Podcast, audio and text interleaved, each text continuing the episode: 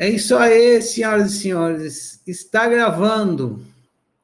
Boa noite, caros companheiros de viagem, oficineiros do ciclo de estudos Eureka 2023. Ciclo de estudos de autociência. Autociência passo a passo. Estamos aqui no nosso quinto passo, se não me engano. Já estamos há um mês caminhando aí pela fase existencial do ciclo de estudos. Uma fase que visa colaborar para que a gente tenha um despertar existencial, que é fundamental para viver bem, é o alicerce do bem viver. Muito bem. Dito isso, eu vou então dar início à nossa conversa, aula de hoje. Eu quero dizer para vocês que, além de responder as perguntas, agradecer as perguntas que vocês fizeram, eu vou responder as perguntas. Elas já estão respondidas, conforme a gente for, eu for lendo aqui, for conversando com vocês, eu vou postando o link delas no canal da oficina e elas estão espalhadas por outros livros, porque, na verdade, vocês fizeram poucas perguntas, talvez nenhuma, sobre esse livro. As perguntas que vocês fizeram foi sobre o livro Ciência do Óbvio, foram questões sobre autociência, que está lá no livro Ciência do Óbvio, e foram perguntas sobre o livro Ciência do Nada, então, eu coloquei essas perguntas nesses respectivos livros. É, desse livro mesmo, acho que só teve uma pergunta que, é, ainda assim, ela não é bem sobre o assunto desmaterializando a matéria, mas eu classifiquei ela como se fosse também, e ela está aparecendo em mais de um livro. Ah, então, vocês vão encontrar ela espalhada pelos livros aí, mas como eu vou postar lá no canal da oficina, vocês podem ler ali todas, que vou estar na sequência aqui, que vocês já estão acostumados. Lá no grupo da tarefa está a lista de presença. Você vai lá e clica na enquete, se você está presente, presente, se você está ausente, ausente. Muito bem. Hoje, é, para a abertura aqui da nossa conversa, eu vou ler um texto que eu escrevi agora há pouco, agorinha, agora há pouco. E eu uh, coloquei como introdução ao livro Desmaterializando o Universo.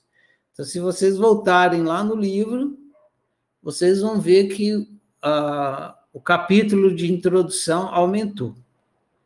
Porque eu escrevi outro.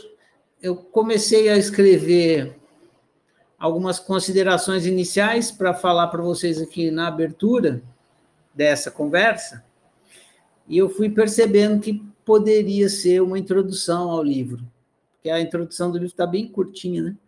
Aí eu falei, eu pensei que ah, isso aqui pode ser uma introdução. Então eu já publiquei lá, já está publicado, é o capítulo 00 que ele ficou de introdução ao livro. Vou ler aqui para a gente começar a conversa. Se vocês tiverem alguma pergunta, vocês perguntem, a gente conversa. E é fundamental o que eu vou falar. É muito bacana o que está escrito lá, bem legal mesmo, bem esclarecedor e fundamental, porque vocês vão entender que vocês estão meio que atolados no que eu vou falar aí nessa abertura é, todo o movimento de vocês veio meio que desse atoleiro aí. ah, o movimento da dificuldade que vocês estão tendo, que você, eu percebo assim na interação que a gente está tendo, dificuldade com essa parte existencial. Então vocês vão entender agora a dificuldade. Né? Isso que eu vou ler agora, a gente vai conversar, pode conversar, explica bem o porquê da dificuldade. E daí eu vou para as perguntas. E a gente vai conversando, vocês já sabem como é que funciona, então bora lá começar.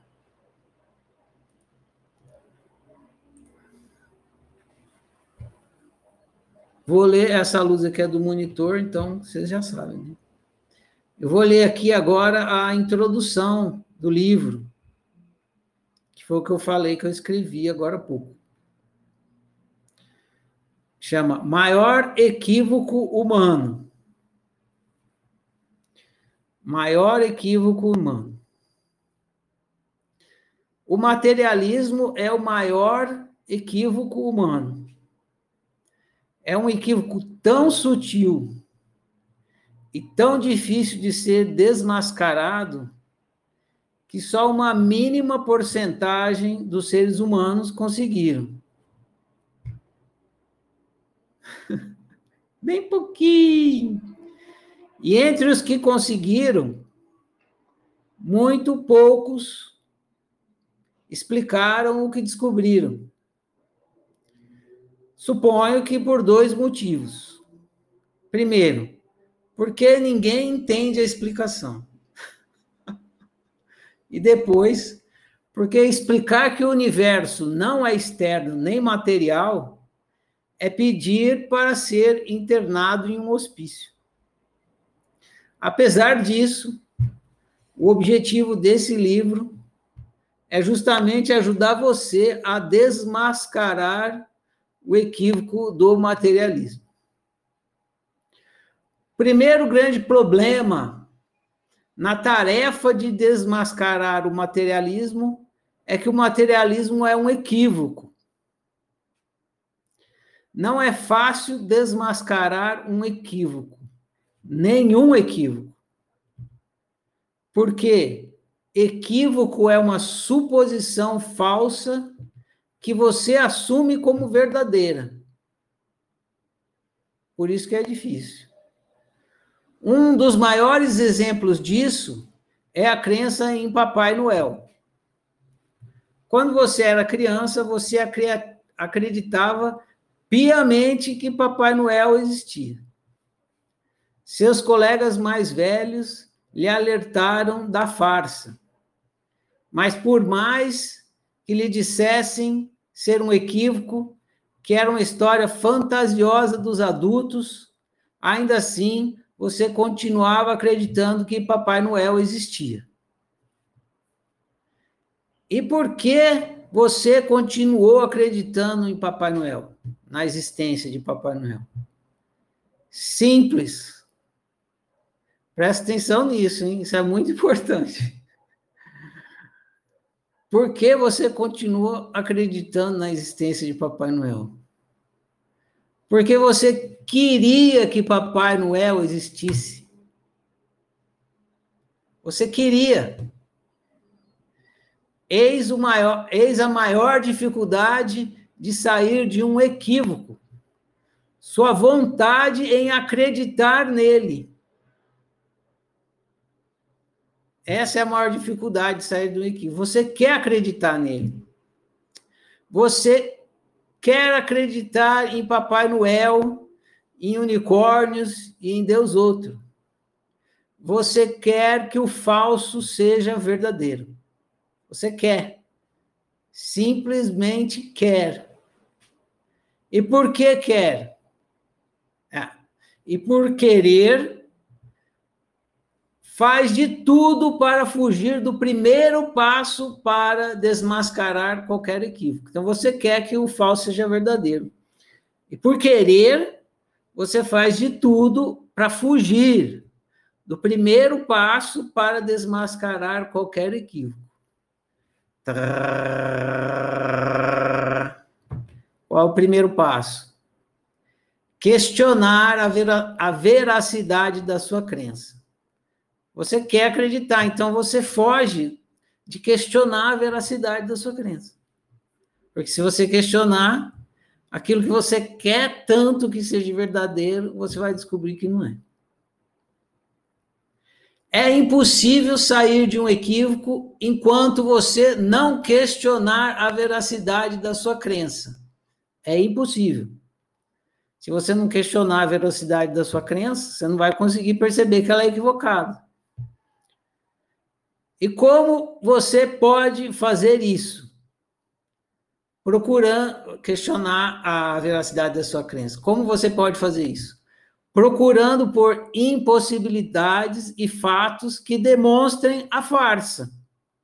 Então, você tem que encontrar impossibilidades e fatos que demonstrem a farsa. Na infância, você poderia ter questionado a veracidade da existência de, do Papai Noel através das seguintes observações.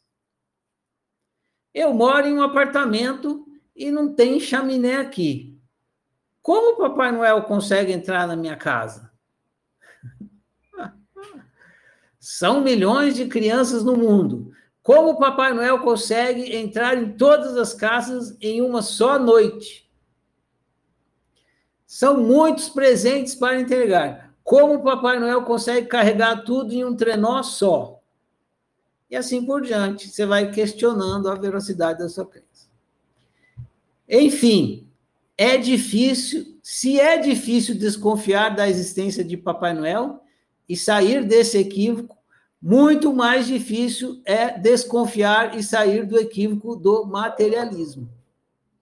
Esse livro contém quatro apontamentos para você começar a desconfiar que matéria não é material e desmascarar esse equívoco.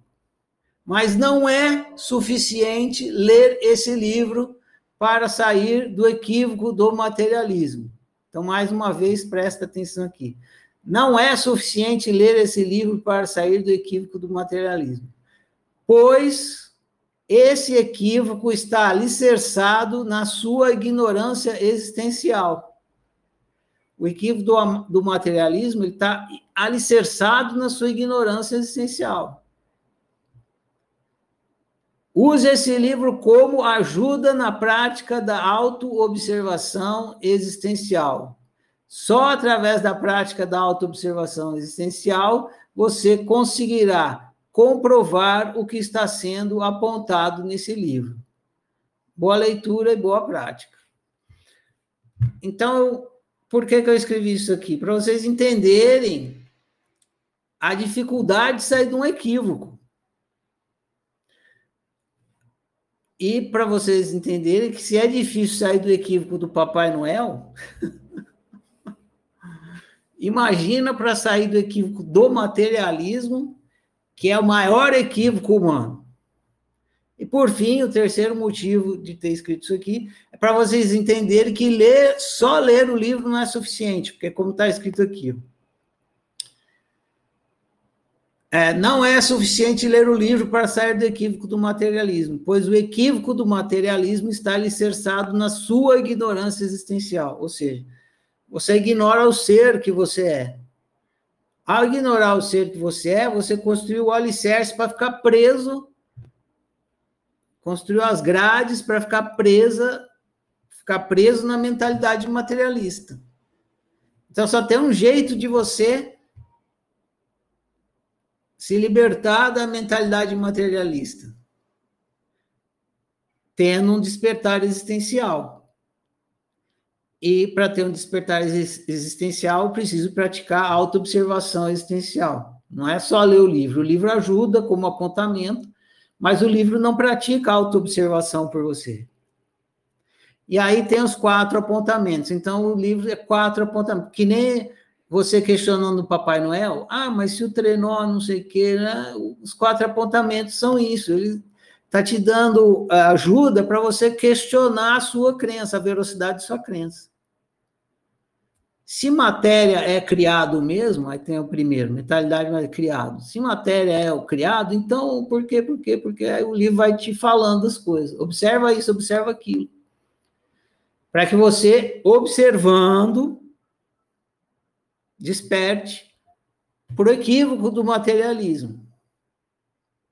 Então é muito importante é,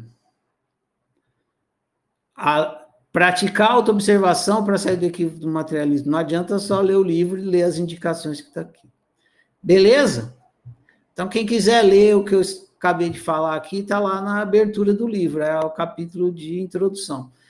Se vocês tiverem alguma pergunta sobre isso, fica à vontade, só levantar a mão.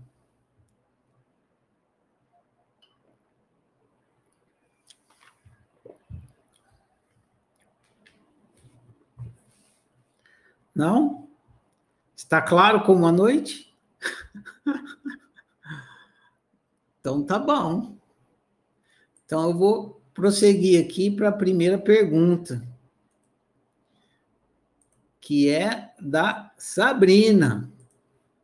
Temos ótimas perguntas hoje, embora não sejam perguntas desse livro, mas as perguntas são ótimas.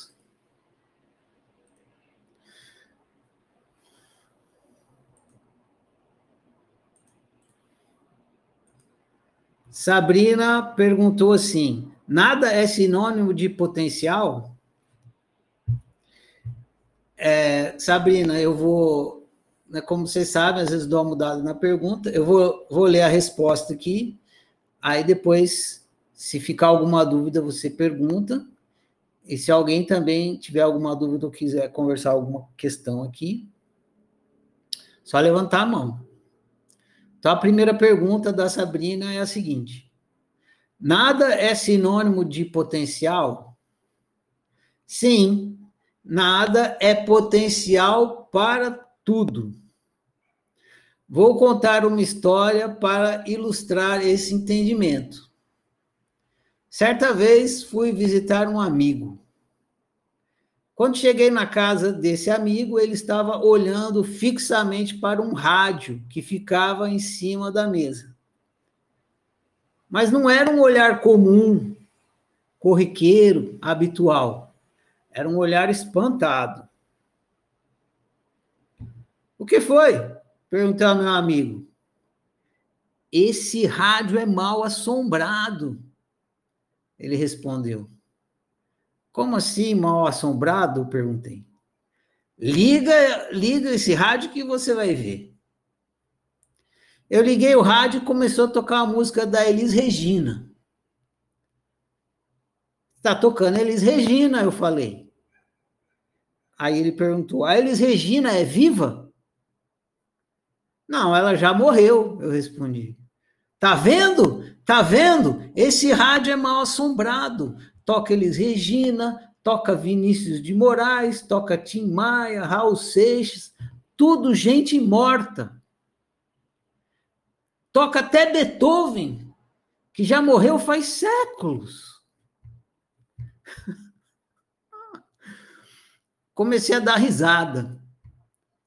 Meu amigo sabia o motivo do rádio tocar música de gente morta.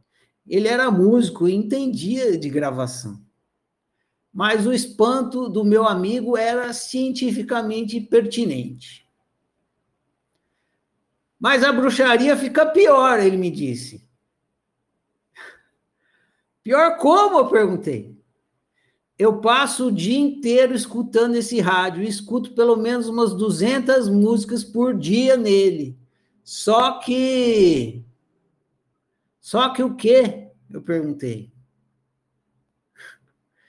Meu amigo pegou uma chave de fenda, desparafusou o rádio e retirou a carcaça de plástico que cobria os componentes eletrônicos. Apontou para o rádio, os componentes, Olha só isso, olha só isso, ele disse. São os componentes eletrônicos do rádio, eu falei. Sim, mas cadê as músicas que eu ouço saindo daí de dentro?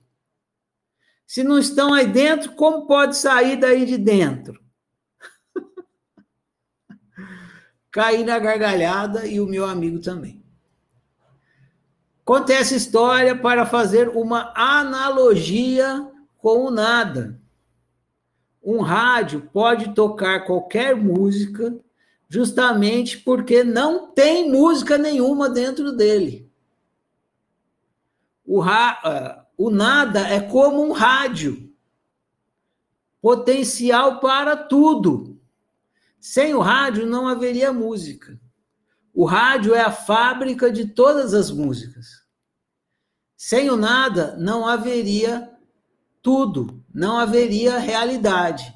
O nada é a fábrica de todas as realidades.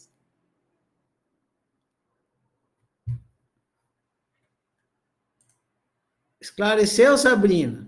Respondeu?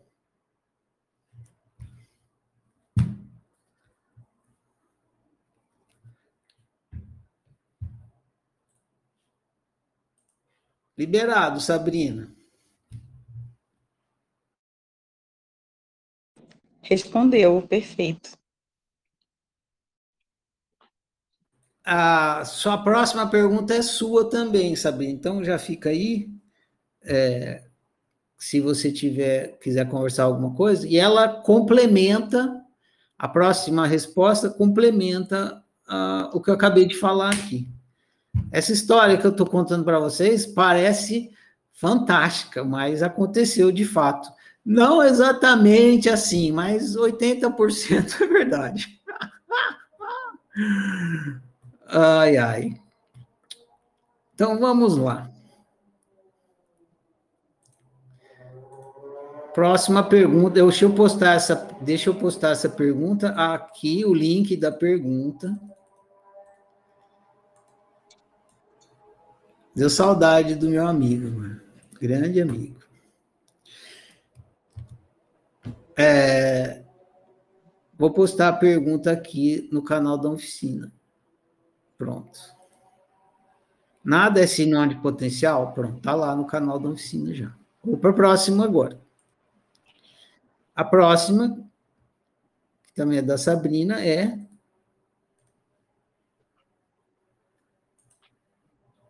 Nada é potencial para tudo.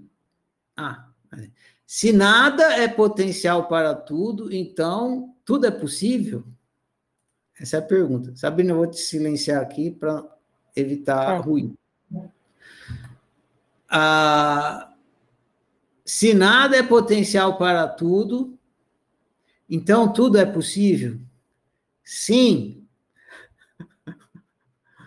para o desespero. Tudo é possível. Não existe nada impossível no universo. É falar para o desespero dos tradicionalistas. Né? Sim, tudo é possível.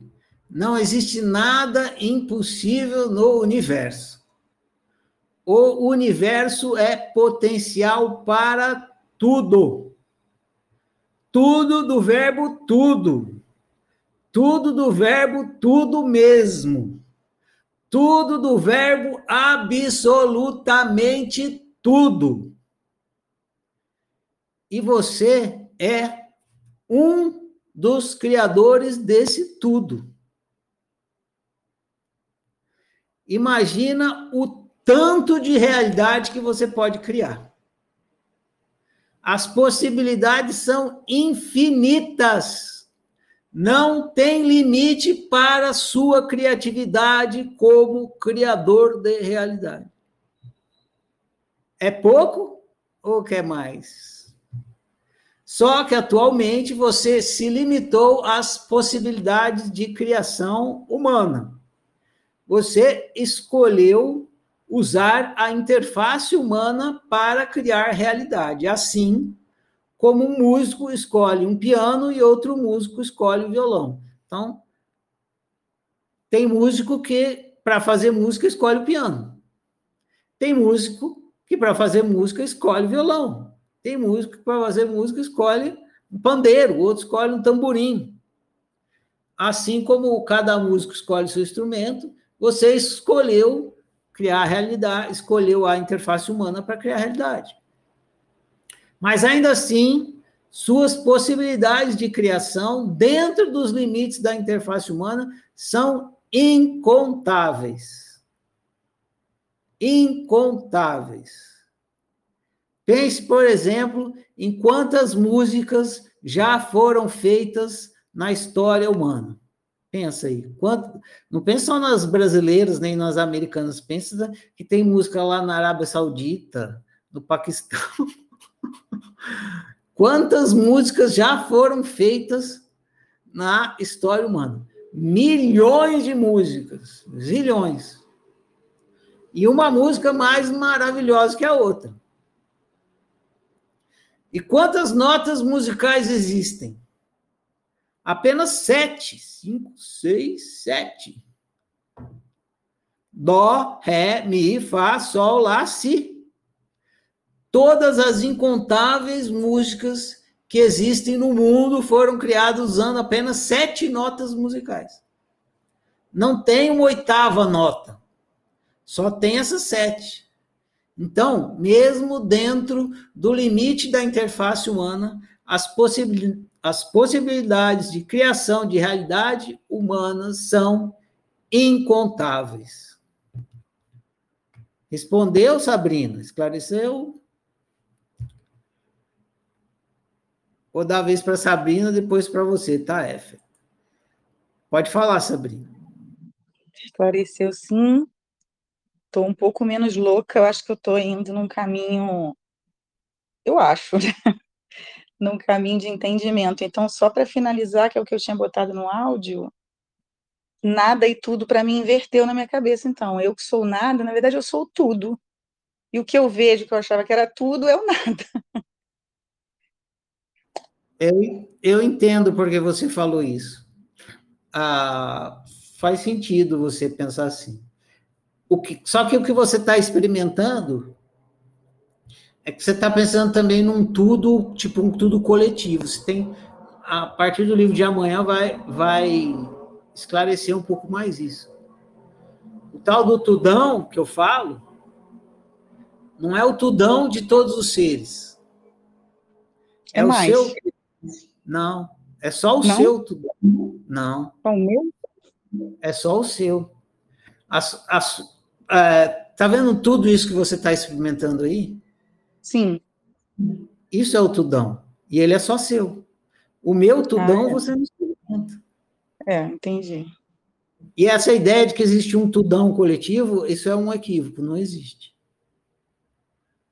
Existe não um existe, nadão. Tipo, o conjunto dos tudões de cada um não seria o tudão, tudão? Não, porque não? todo tudo, não, todo tudo é particular, é do indivíduo.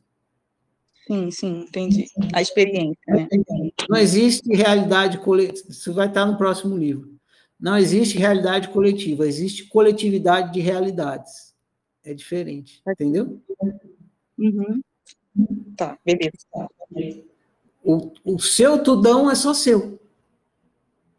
Uhum. Por isso que o tudo é o que você está experimentando e o nada é o que está possibilitando esse tudão aí.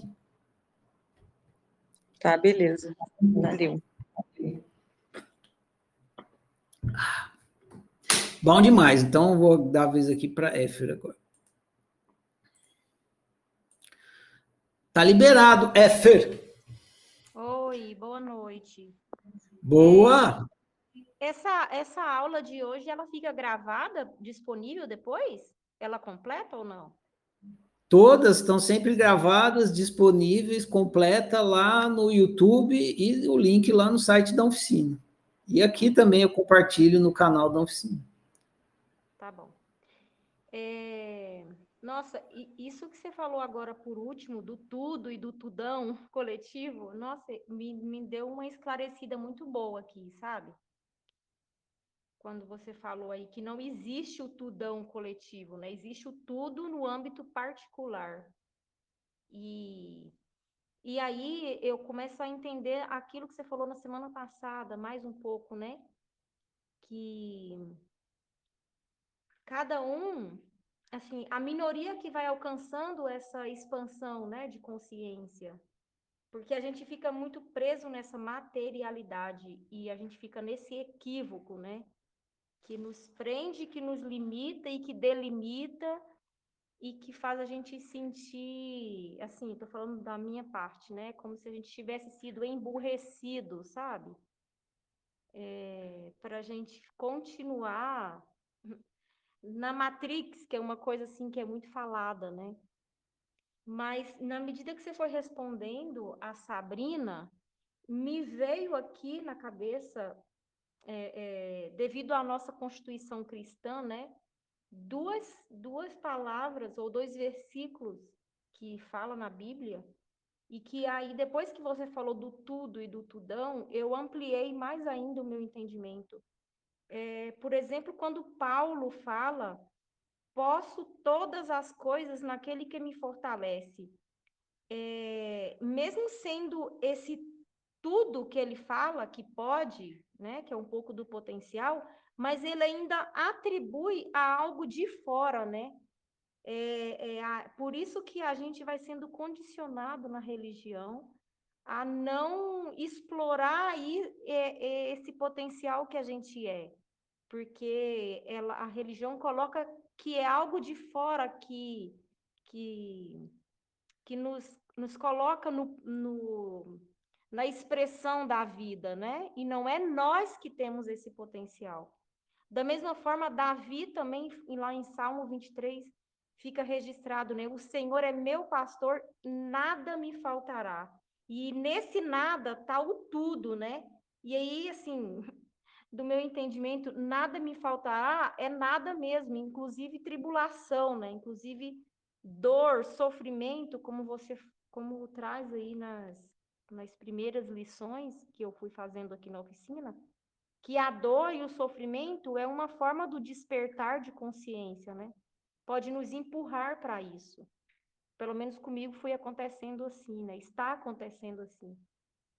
Então, obrigada, era só isso. Legal. Nessa, nessas questões religiosas, para quem é, gosta, para quem tem bastante cultura religiosa, toda vez que você troca o que, o que no texto religioso está falando como Deus outro, você troca por Deus eu, resolve na hora. Senhor é meu pastor, nada me faltará. Se você entender que esse Senhor é você potência, Exato. resolveu, resolveu. Porque você, lógico que nada vai te faltar, você é potencial para tudo. Exato. Aí resolve. É verdade. Então, valeu, Éfer. Vamos prosseguir aqui eu postei a segunda pergunta? Não postei ainda, então lá vai. Se nada é potencial para tudo, então tudo é possível. Nossa, tudo é possível é muito legal, né, gente? Tudo é possível.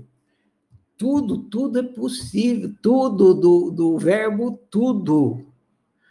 Do verbo tudo mesmo. Do verbo absolutamente tudo.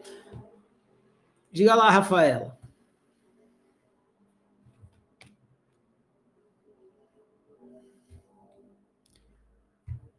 Tem um delay ali na Rafaela. Se precisar liberar aí, Rafaela. Isso.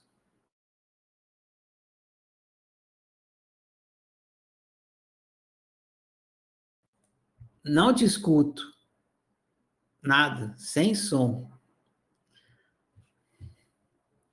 Você está mais muda do que o mudinho que perdeu a língua. Não te escuto. Não te escuto, Rafaela. Vou seguir adiante. Enquanto isso, você vai tentando descobrir o que está acontecendo aí. Vou mutar você também. Pronto.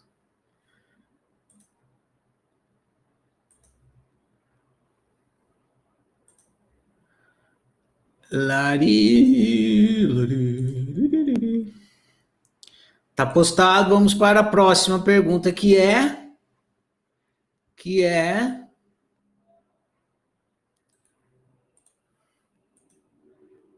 que é justamente da Rafaela. Olha lá, Rafaela.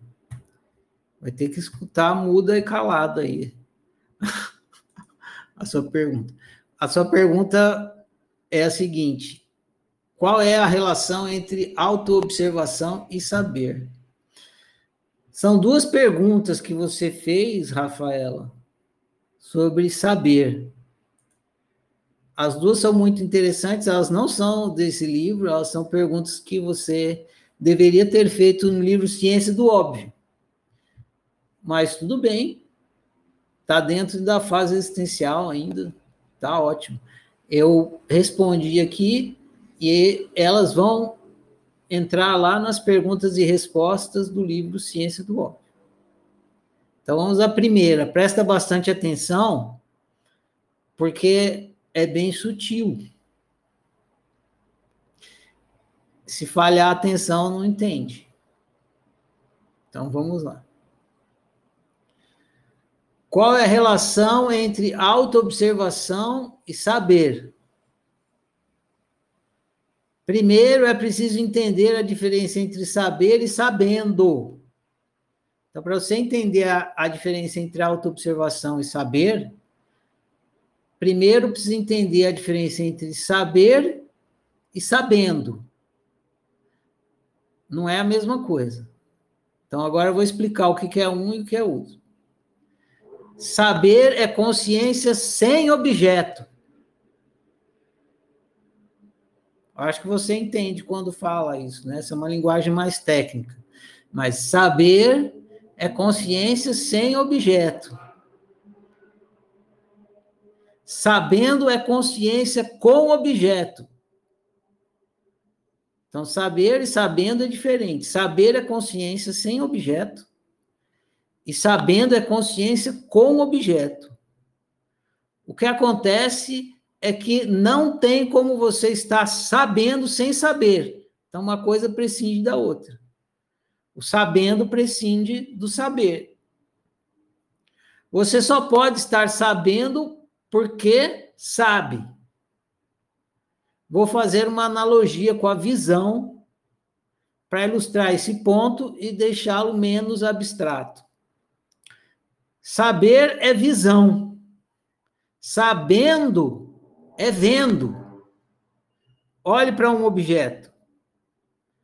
Você está vendo esse objeto porque você tem visão. Se você fosse cego, como você poderia estar vendo o objeto? Não poderia. É preciso ter visão para poder ver os objetos. Analogamente, é preciso ter consciência saber para poder estar consciente, sabendo. Entendido isso, autoobservação é você sabendo de si. Então, autoobservação não é saber, é sabendo. Autoobservação é você sabendo de si. Sabendo é consciência com objeto. Só que esse objeto é você mesmo. Por isso que é auto-observação. Na observação científica, outra ciência, o objeto do qual você está sabendo é o outro. As plantas, as células, as estrelas, etc. Na auto-observação, autociência, o objeto do qual você está sabendo é você mesmo, sua existência, sua humanidade, sua mentalidade, etc. Respondeu? Rafaela.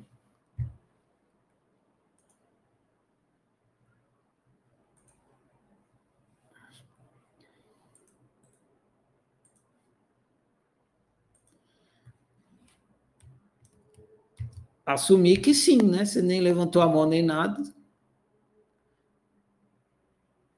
Vou assumir. Alguém tem alguma dúvida? Essa essa pergunta é massa e essa resposta é foda. Então vocês vão ter que ler e usar muito discernimento para entender, mas está aí muito bem explicadinho. Pode falar, Sabrina. Tá, autoobservação é o sabendo, beleza, entendi. Então, tipo, o saber é o ser. É a qualidade, entre aspas, sei lá, não sei explicar. É isso? O saber é o ser? Exatamente, é um dos atributos do ser. Na próxima pergunta da, da, da Rafaela, eu vou ampliar um pouco mais isso aqui, porque a próxima pergunta dela é tipo uma continuação disso. Aí eu ah, usei tá. um termo que não foi atributo, mas é uma das ah, acho que eu usei a palavra natureza. É uma das naturezas do ser. O ser tem três naturezas: existencial, potencial e consciencial. Consciencial é uma das três. Tá. Beleza? Beleza. Então vamos lá. Próxima pergunta. Já postei essa? Qual a relação entre a autoobservação? Isso aí.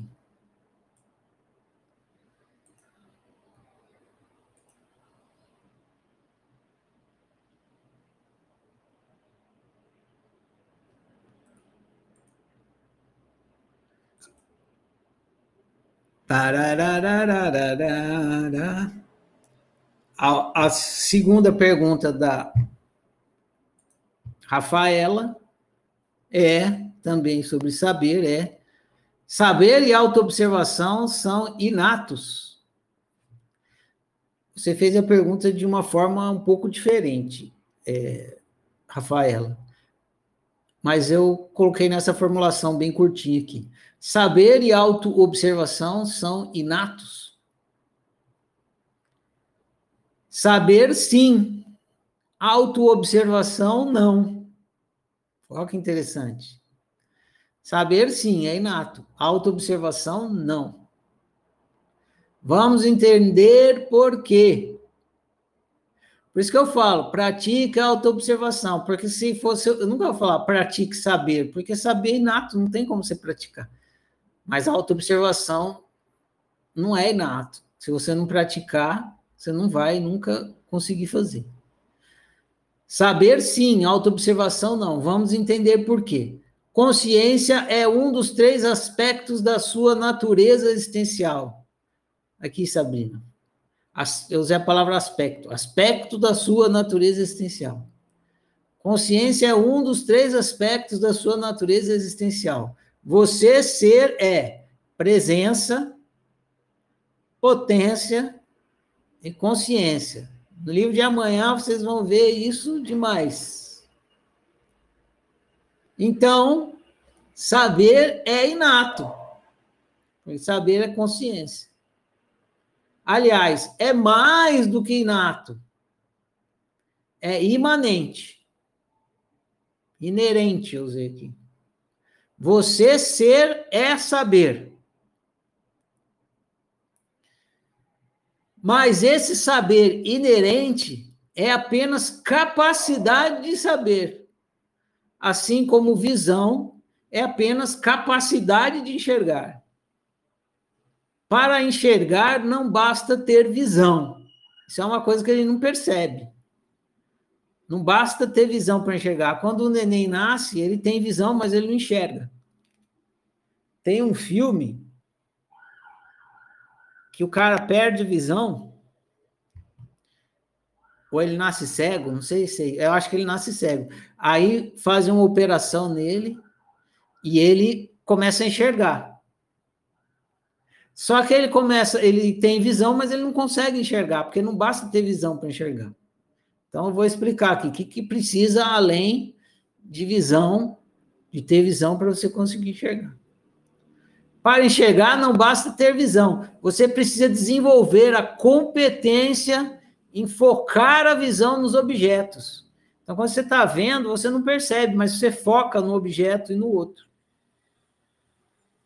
Focar é uma competência que você precisa desenvolver. Se você não desenvolver essa competência de focar nos objetos, você não vai enxergar nada. Ah, para enxergar, não basta você ter visão, você precisa desenvolver a competência em focar a visão nos objetos. O mesmo acontece com a autoobservação. Autoobservação é saber focado em você. Então, você pode usar o seu saber com dois tipos de foco: focado em você ou focado no outro. Eu vou falar disso agora.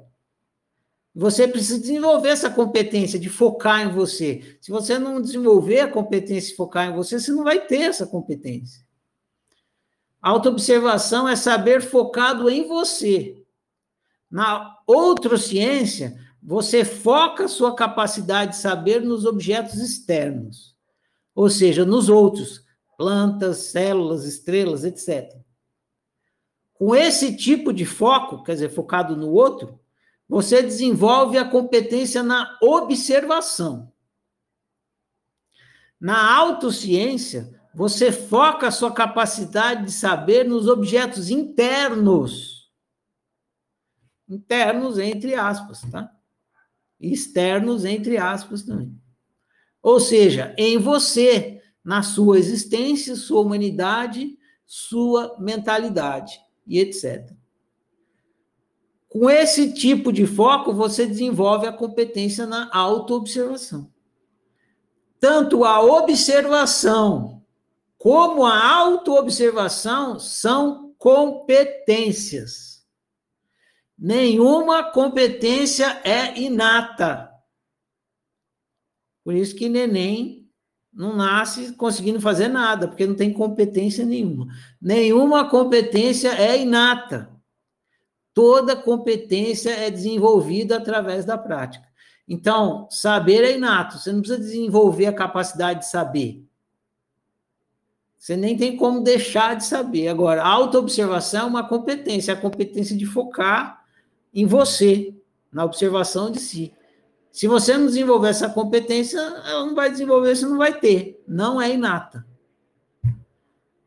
Se alguém tiver alguma pergunta, Rafaela, a Éfer levantou a mão, vou liberar para ela aqui. Pode falar, Éfer. Então, você acabou de falar aí que nenhuma competência é inata, mas o saber, para além de inato, ele é imanente. Então, então com isso você, você é, afirma que o humano ele nasce é, diferente dos mamíferos, né? Com essa capacidade de saber. Mas... Não, não, não, não, não. Tá, todo ser, todo ser sabe. Agora, cada ser vai, é, como que eu vou dizer? Vai ter o seu saber dentro de uma inter... vai acontecendo dentro de uma interface. Então, o seu saber ele está humanizado, porque está brincando de ser humano. Ah. Um bicho é um bicho é um ser também, igual você. Não tem diferença entre o ser que está brincando de ser cachorro e entre você que está brincando de ser humano. Existencialmente, você e o que está brincando de ser humano e o ser que está brincando de ser cachorro são ser iguais. Ah, entendi. Agora, na hora que você está brincando de ser humano, a, o seu saber, que é, o, é uma dos seus três aspectos existenciais, fica humanizado. No ser que está brincando de ser cachorro, ele fica é um, animalizado. O cachorro também tem consciência dentro ali. No que está brincando de samambaia, também. No que está brincando de ser pernilongo, também. No que está brincando de ser pedrinha de sal, também. Mas tudo, cada um dentro dessa interface. Entendeu? Ah, perfeito. Entendi. Então, não é uma questão de, de classificar. É, é uma, uma questão de entender que cada um, temporariamente, está em uma dimensão de, de, de expressão da vida. É, o jeito mais correto é estar tá usando uma interface diferente. Agora, é, agora é difícil, né? A gente pensar que tem um ser igual a gente lá na brincando de samambaia, mas é. E, e outra coisa é o seguinte: o saber não é humano. Isso é o principal. O saber é dos seres e é universal. O nosso saber é um saber universal que está humanizado. Beleza? Não é característica exclusiva do humano o saber. O saber é do universal. É de, dos seres. E os seres são existenciais, universais. Perfeito, obrigada.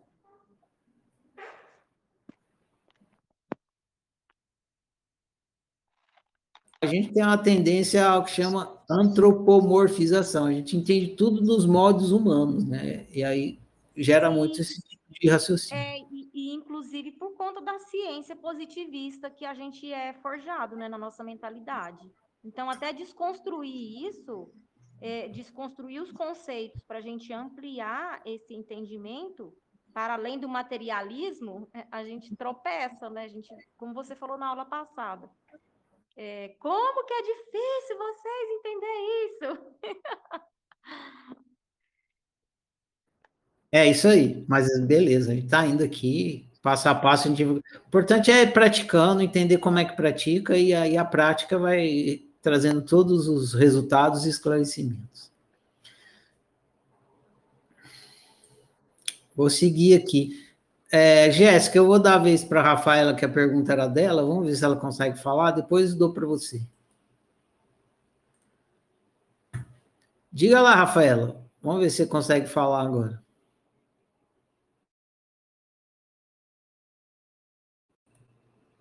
Você me ouve, Ferrari? Agora sim. Me... Aê! Ah, que bom. é, eu estava refletindo sobre uma coisa na pergunta da Sabrina. Eu queria colocar aqui para ver se é viagem minha. É o seguinte, é, por exemplo, vamos dizer né, que eu estou aqui na minha mesa, no meu escritório, né, na frente do computador, e eu estou monitorando, eu coloquei uma câmera na cabeça de uma águia né? E aí eu estou acompanhando aqui pelo computador o voo dessa águia. O meu tudão é o meu escritório, é a, a, a tela plana do meu escritório com o meu computador, onde está acontecendo ali na tela o voo da águia. Mas não existe uma águia fora é, que está voando por caminhos no, no mundo. Não existe mundo que o meu tudão é ali, só ali o meu escritório. Existe ah, como não, realidade. Não, desculpa, desculpa. Existe, é, existe, existe, mas assim, não é real. Mas não é, é real, realidade. É justamente isso. É, é justamente isso. É real, é realidade. Só que não é existência. Entendeu? Não, Por quê? Porque a existência é, é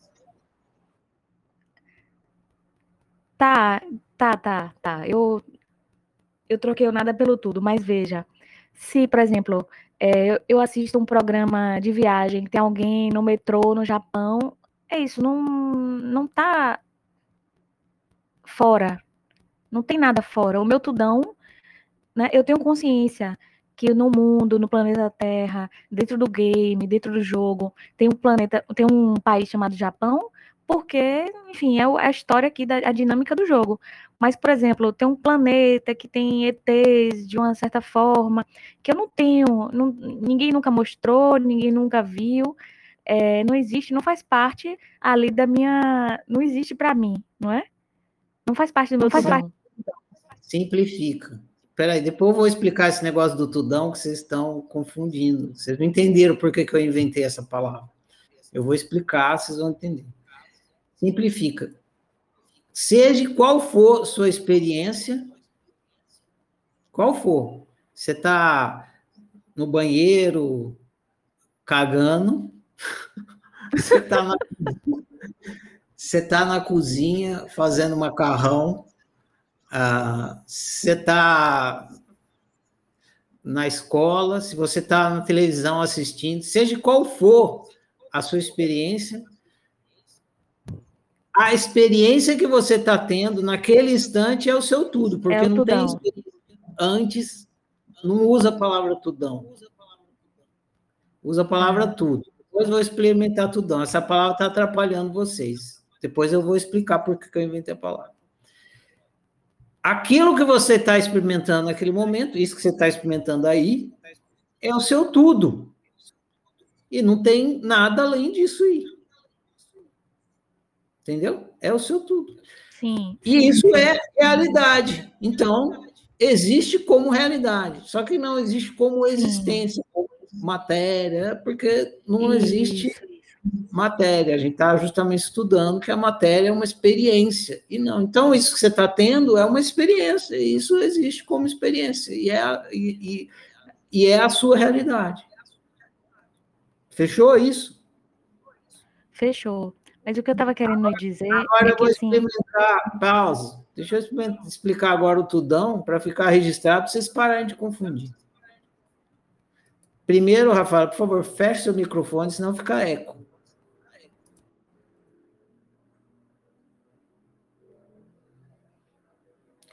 Um dos motivos de usar a palavra tudão tem outros motivos. Mas um dos motivos o outro motivo eu vou explicar mais para frente. É quando vocês forem entender que a realidade é multimídia, mas não é nem o próximo livro esse. Então, não vou falar sobre essa questão agora. Um dos motivos de usar a palavra tudão é que quando você está praticando é, o despertar existencial, a autoobservação existencial, você começa focando num objeto. Então você olha para uma cadeira. A cadeira é uma coisa, aí você fica olhando para aquela coisa, percebe que ela é uma experiência.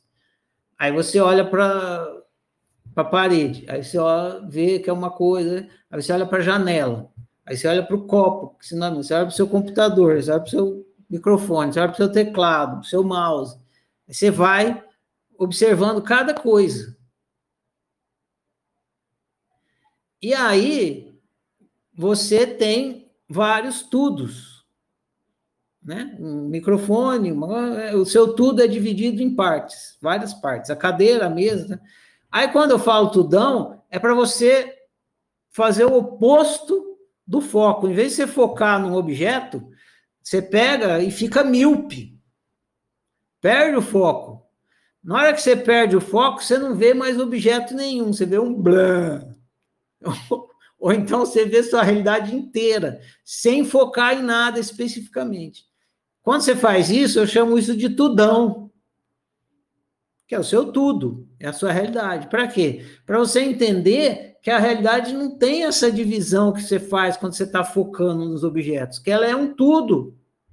Igual quando você vai no cinema. Você está no cinema, aí você pode olhar o cavalo, o cachorro, a grama, o banco, ah, tem vários aspectos que está na tela. Só que quando você faz isso, você perde de, de vista que é uma tela inteira. Então, para você se dar conta que é uma tela inteira, que não é várias coisas que formam uma tela, mas uma tela inteira que você, ao focar, divide em partes, eu chamo a tela de tudão. A tela é realidade. Então, é isso que, que é um dos motivos de eu usar essa palavra tudão, para você entender que essa, esse recorte que você faz da realidade não existe, é você que está recortando. A realidade é sempre um tudão. Mas não precisa usar tudão, ela é sempre um tudo. Mas a palavra tudão é uma estratégia pedagógica para você. Ah, tá. A realidade não é um monte de recorte de coisa. Igual eu falando para o Marcos lá da janela do óbvio, não é um monte de coisa em sincronia, é uma coisa só. Um tudo só. Um tudão. Esse é um dos motivos que eu, a palavra tudão. Vocês estão entendendo a palavra errado. Vocês estão acreditando que eu estou falando que tudão é o meu tudo, mas o seu tudo. Não é isso. Não é disso que eu estou falando. Beleza? Pode... posso falar? Claro. Não, mas era exatamente isso que eu estava falando. Por isso que eu usei o exemplo do observar o, o caminho da águia, porque assim, o meu tudão é a sala toda inteira, com tudo em cima da mesa, óculos, caderno, mouse, impressora. O tudão é tudo isso, só que é só essa tela aqui. O voo da água, o da águia que ela está fazendo, lá pelo caminho, é, no céu, não, não existe, né? A águia está experimentando o tudão dela e você não tem como saber. Só que no seu tudão ela tá. Agora, o tudão que ela está experimentando, a realidade que ela está experimentando, você jamais vai saber.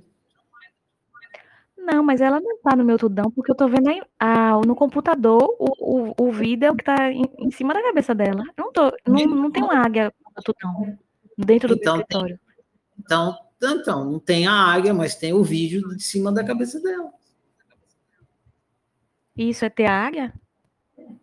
Ah, isso é ter a câmera que está em cima da cabeça da águia. A águia mesmo você não está vendo porque ela é uma suposição. É. O é vídeo pode estar então, da... A águia pode ter tirado a, a, a, a, câmera de cima da cabeça dela, colocado na cabeça de uma minhoca e você está achando que está em cima da cabeça da águia. É. Obrigada. Dispõe. Nossa, mas seu exemplo é querer complicar o simples demais. Deixa a coisa assim, quer botar uma, uma câmera na cabeça da. Ah, meu Deus do céu. Então tá.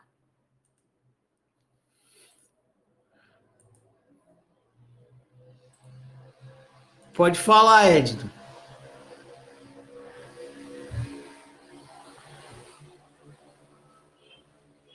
Não te escuto, Edna.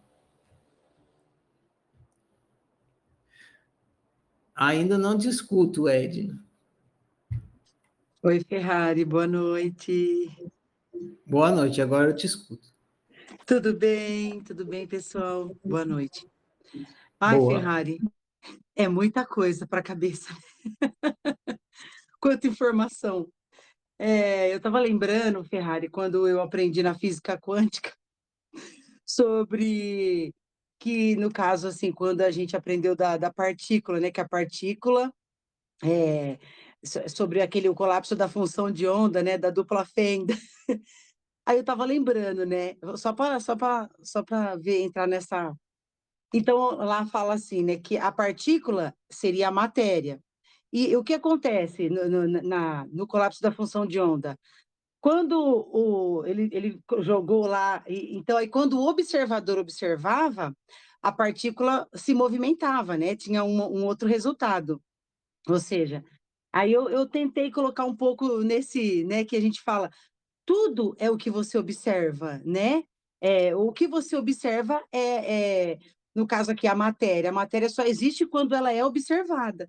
Então, na verdade, não existe nada mesmo, né? Eu lembrei do filme que você postou, né? De que o mundo é, não é externo, né? Que a realidade não é externa. É isso que fala, eu não lembro se eu falei errado.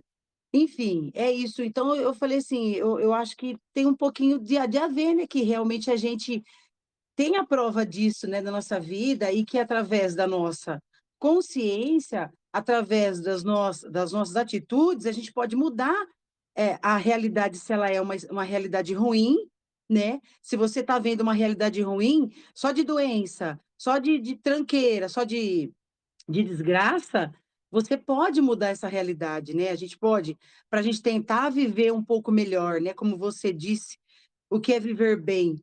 Viver bem é você ver a sua realidade, aceitar algumas coisas que você precisa, como o, o tal do sofrimento, para que você possa, né? Ele é um caminho nosso. Então, ao meu ver, seria isso, né? A gente aceitar a nossa realidade. E até semana passada eu coloquei no comentário lá com você que eu tô conversando até com barata. Você colocou uma carinha de risada, né? Eu falo assim, gente, não é a partir do, a partir do dia que eu comecei a mudar minha forma de ver a vida, Ferrari, desde quando eu entrei lá no, no, no com o Nilson, né? Eu comecei a ver a vida de outra forma. Eu mudei tantos aspectos meu. Eu já me auto-observava, sabe? Alguns comportamentos meus que eu falava assim, não, peraí, isso tudo está acontecendo porque eu sou culpada. O que eu disse antes para que houvesse uma reação, né? Então, aí eu, eu, falo que a partir daí, muitas coisas na minha vida foram mudando, sabe? Algumas coisas eu ainda tenho que, que me, me auto-observar mais. Mas eu falo assim, tá em nós, né? Tá tudo em nós, não tem nada que. E tudo, eu falo que uma mesa, eu, eu, eu tenho meus Buda aqui, onde eu faço as minhas meditações, né? Então, eu falo assim, quando eu estou meditando, eu fico olhando, eu falo, bom, agora eu estou sentada na cadeira, eu estou sentindo meu bumbum na cadeira, eu estou sentindo minhas pernas, meus pés no chão. Eu falo que essa é uma realidade minha, né? O que eu estou vivendo, esse é meu tudo, né? Meu tudo aqui, o que eu, que eu vivo, o que eu sinto, uh, como eu amo, como eu odeio. Acho que é tudo, né? Tudo isso. Entendeu, Ferrari? Entendi. Meu, meu modo de ver. Entendi. Essa, a gente não entrou ainda em nenhum dos livros, a gente entrou na questão de viver bem. Sim. A gente, até, até agora, a gente só está buscando entender a natureza do ser e a natureza existencial. Sim, a, partir da, a partir de amanhã, a gente vai começar a entrar um pouquinho mais nessa questão de viver bem. A, a questão de viver bem envolve uma, um aspecto do, do ser que a gente ainda, eu ainda não toquei nesse assunto. Então, Sim. eu não estou falando nisso ainda para que cada coisa fique no seu lugar. Entendi. É não, tá tudo certo, tá tudo bem.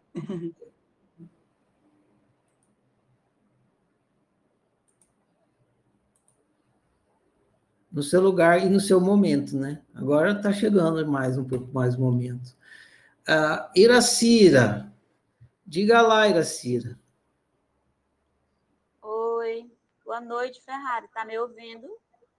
Eu estou ouvindo, você não fez nenhuma pergunta ontem, Iracira. Como que pode isso? Eu falei para você que eu ia para a roça. Eu voltei ontem à noite. Mas deixa as perguntas. Tem... Mas não é segunda-feira que pode fazer? Aí eu tava, eu estava offline, eu estava, eu estava no mato. Tá certo, Jacira. Tá perdoada.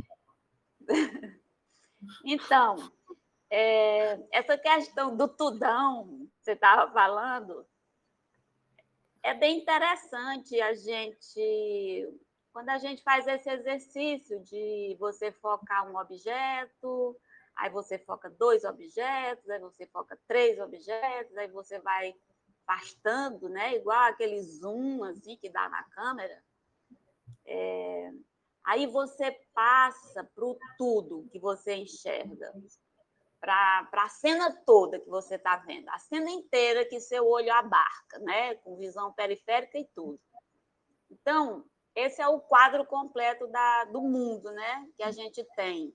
É esse aí. O interessante é quando, é quando você vai tirando o foco dos objetos, dos recortes, dessa, desse tudo, aí você tira o recorte de você. Aí você some. Entendeu? Você Exatamente. Some. Exatamente. Aí pronto, aí pronto, sumiu tudo. Entendeu? Some, simplesmente some. Aí eu fico procurando a. Eu fico procurando a pessoa e a pessoa sumiu. Entendeu? Exatamente, é isso aí. Eu sumi, eu sumi. Cadê Só eu aqui? Tem... Cadê eu? Só que a gente volta, né, Ferrari? a gente volta. Aí tem a questão também, é porque a gente, assim, tem a memória, né? Também tem a memória, que a gente faz um, a gente faz um todo da visão, você tem aquele mundo, a sua visão, o todo, o quadro inteiro, e tem a memória. Você sabe, por exemplo, que ali fora tem uma padaria, lá fora tem não sei o quê, lá fora tem um semáforo, que eu moro aqui quase eu moro numa rua muito movimentada. Então, na minha memória, tem um mundo externo lá que faz que não eu não estou vendo, mas ele faz parte da minha memória e eu agrego ele. Eu, aliás, eu quero agregar esse, esse, essa memória no mundo que eu estou vendo.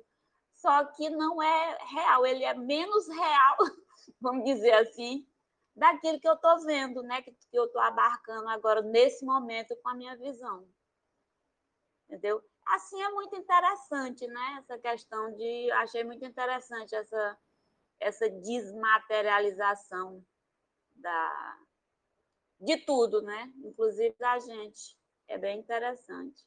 Mas, é, assim, eu não vou dizer que eu tenha entendido 100%, ou, mas porque a gente volta. Você tá, é como se você tivesse uma âncora, você tá com um link, num programa que você tem uma ideia de, de quem você é. Eu sei que está lá atrás, está vendo tudo isso, mas você está tá linkado aqui com, com, esse, com essa pessoa né, que você está experimentando. E às vezes nem é muito agradável, não, né, Ferrari? É isso, Ferrari. Valeu. Bem lembrado, essa questão que você falou da memória, a gente vai ver, novo, como eu falei mais para frente, num livro chamado Realidade Multimídia. Aí você, vai ver com as palavras da oficina, que são outras, isso aí que você observou muito bem. Mas não é nesse momento ainda. O livro que vocês vão ler amanhã é Fábrica da Realidade, ainda não é Realidade Multimídia. Legal, Iracira grato pelo seu compartilhamento. Eu já já postei a pergunta da, da Rafaela, as duas, e agora vou para a pergunta da Jaciana, que é a próxima. Fica aí de orelha em pé, Jaciana. Vou ler a resposta e aí, se você não ficar esclarecida ou qualquer um de vocês quiser conversar mais alguma coisa, só levantar a mão. A pergunta da Jaciana é: por que não entendo nada do nada? por que, que eu não entendo nada de nada? É boa essa pergunta, né? Parece uma, um trocadilho aqui, mas é sério a, a pergunta e a resposta. Então, e a atenção, que é bacana esse entendimento. Por que não entendo nada do nada?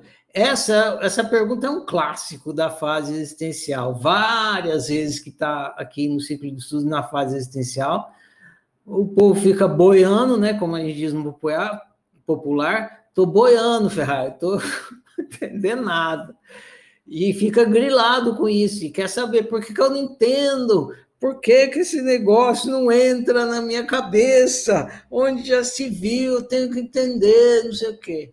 Então, agora, talvez, se você não consegue entender ainda, talvez você consiga entender por que, que você não entende.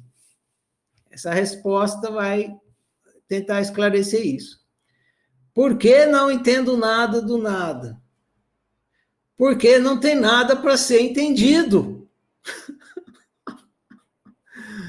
não tem nada para ser entendido. Nada é zero.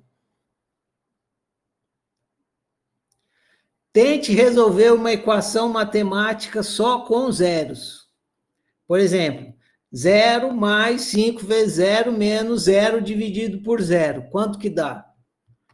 Você sabe, se, se você foi na escola, você sabe que toda operação por zero dá zero, mas imagina você tentando raciocinar isso aqui para entender o resultado. Zero mais 5 vezes zero menos zero dividido por zero. Aí você fica zero mais 5 vezes zero menos zero dividido por zero. Como, como entender e processar uma conta assim? Não tem como. Seu raciocínio é incapaz de raciocinar o zero. Ele é incapaz. Seu raciocínio não consegue raciocinar o zero. É por isso que você não entende nada do nada. Nada é zero. O nada não é raciocinável. Se eu digo pense em nada, seu raciocínio pensa em um nada. Pensar em um nada é pensar em um, não é pensar em nada, em zero. Quando te digo para pensar em nada, você pensa em um buraco, um vazio, um fantasma, ou algo assim. Você pensa sempre em um, alguma coisa, você não pensa no nada. Não tem como você pensar no zero. Você só consegue raciocinar uma coisa. É impossível raciocinar o nada. Sendo assim, qual então é o caminho possível? O caminho possível é o despertar da consciência. Ficar consciente do nada é diferente de raciocinar o nada. Ficar consciente não é raciocínio. Ficar consciente não é raciocínio. Ficar consciente não é raciocínio. Nada é sua natureza existencial. Quando você pratica autoobservação e fica consciente da sua existência, você desperta para o nada. O problema é tentar entender o nada através do raciocínio. Daí não é autoconhecimento existencial, é raciocínio sobre uma explicação de autoconhecimento existencial. Olha a sutileza aí. Se você ficar pensando sobre a explicação da, da, do autoconhecimento existencial, você não está produzindo autoconhecimento existencial, você está produzindo raciocínio sobre a explicação do autoconhecimento existencial. Autoconhecimento existencial, você não chega através do raciocínio, você chega através da prática da autoobservação existencial, que provoca um despertar existencial e você fica consciente existencialmente. Ah, agora, quando vai explicar as coisas para você, tem que usar o raciocínio, porque como vai explicar sem explicação, sem palavras, sem é, linha lógica de raciocínio? Agora, é uma ajuda. Você não vai chegar ao despertar existencial através do raciocínio, porque não é, é zero mais 5, zero menos zero dividido por zero, não é raciocinando que você chega a entendimento do zero. O raciocínio não é capaz de entender o zero. Diga lá, Isabela. Boa noite. Boa noite a todos. Marcelo, Boa noite. Ainda? Estou te ouvindo. É, a autoobservação, a investigação, ela tem que ser feita assim diária ou ela vira uma coisa automática sempre que acontece uma cena já vem a autoobservação na hora? Depende de você. A... O melhor dos mundos é que você faça, se você viva em estado de autoobservação. 25 horas por dia, 8 dias por semana. O tempo todo sim, está. Sim. Esse é o melhor dos mundos, mas é, se você ainda não tem essa competência, que não falei, é uma competência, você pode falar, ah, eu não, eu não tenho competência nenhuma ainda, então vou determinar um espaço aqui na minha agenda de 30 minutos depois da, no horário das três e meia às quatro, às três e meia às quatro, para praticar autoobservação, é, sei lá, existencial, ou psicológica, ou pessoal, enfim, você determina e começa a praticar. E assim seria, enquanto mais a gente pratica, mais automático vai ficando? Mais fácil vai ficando, automático nunca é. Nunca? Não. Ok, tá bom então, obrigada. Tá.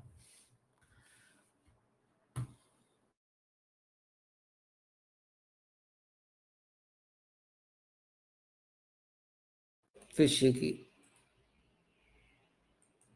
Mais alguma pergunta?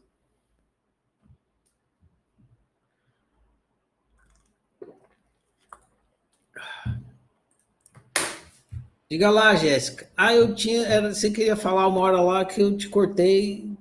Enfim, vai lá, Jéssica. Cortou. Aí eu fiquei tentando pensar se eu sozinha, mas não consegui também não. Ai, que saco esse negócio. ah, não, e pior, não dá, não tem que ficar consciente. É pior do que raciocinar. Exatamente. Porque, pior. É, tem que praticar, senão eu tenho que chegar sozinha no lugar. Eu queria que alguém pegasse a minha mão assim, sabe? É... Você falou da samambaia aquela hora. Como que eu pratico ver o que, que é o ser? O que, que é ser e o que, que não é? Tipo, como que eu pratico ver que isso não é um ser? Não pratica.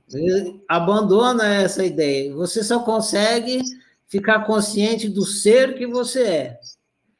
Aí, uma vez que você fica consciente do ser que você é, e você não, você entende que você não é o único ser do universo, aí você fala, ah, tem outros seres. E o que eu sei dele? Porra nenhuma. O que eu vou saber deles? Porra nenhuma. Quando que eu vou saber? Jamais irei saber. Do que a única coisa só de mim, então foda-se tudo o resto. Entendeu? Entendi. Só tem outra coisa que eu não entendo ainda. Essa garrafa que nós estamos vendo essa garrafa. Se experiência né, é a realidade, vamos chamar de outro nome que não seja realidade, então. O que, que, o que, que me provoca para eu sentir a experiência de dureza? O que, o que, que, o que, que tem que eu sinto a experiência de dureza? Porque com esse objeto eu sinto a experiência de dureza. E você também. Você está recebendo, você está recebendo impulsos do universo. Quando você está interagindo com um objeto, é um você enquanto ser interagindo com algum outro ser ou outros seres, você não sabe, através, como você tem na experiência, humana, através da sua natureza humana, que é uma interface, igual ao Windows. Então, na hora que você segura a garrafa assim e sente, ah, isso aqui é um objeto duro, é por conta desses estímulos que você está recebendo e a interface que você está usando. Vamos supor que eu mudasse a sua interface, assim, eu fizesse assim e mudasse a sua interface. A dureza ia desaparecer imediatamente, você ia ter uma outra, um outro tipo de experiência que não fosse dureza. Agora, como você está tendo uma experiência humana, aí você tem uma experiência de dureza, entendeu? Porque a dureza faz parte da experiência do tato. E é irrelevante ficar pensando, então, como que o universo gera e dá esses impulsos? absolutamente irrelevante.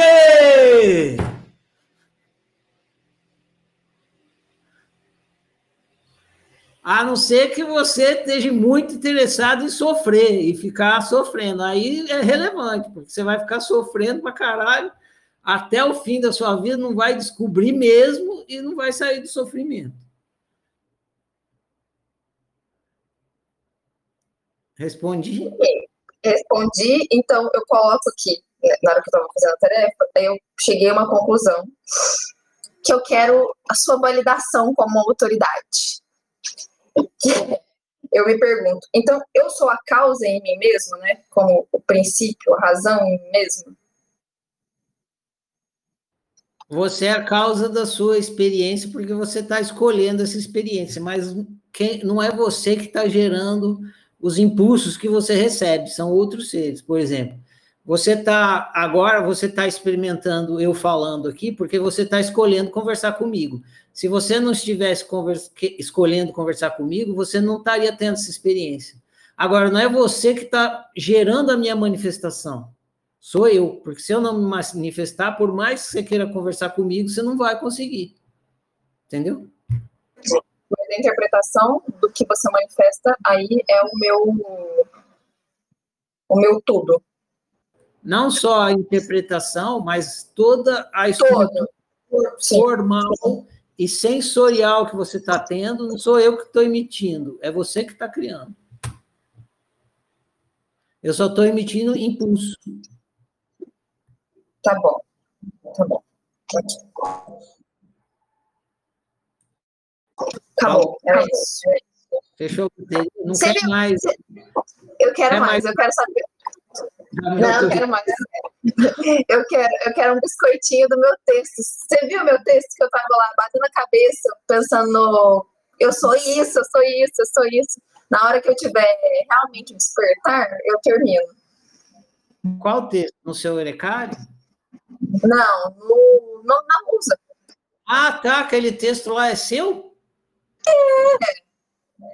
Ah, bacana. Eu achei que você tinha pegado em algum lugar e, e, e, copiado e colado. Vou ler até de novo. Eu gostei. Eu dei a primeira lida, gostei. Falei, onde será que ela encontrou isso aqui? Lembrei ah, da lembrei da memória da professora lá que falou: não é possível que você fez esse texto aí, não. Tá o biscoitinho. Meu, meus parabéns. Gostei do texto. Isso é gostoso de elogio. É uma... tá bom, é isso. Obrigada. Falou, Jéssica. Abraço.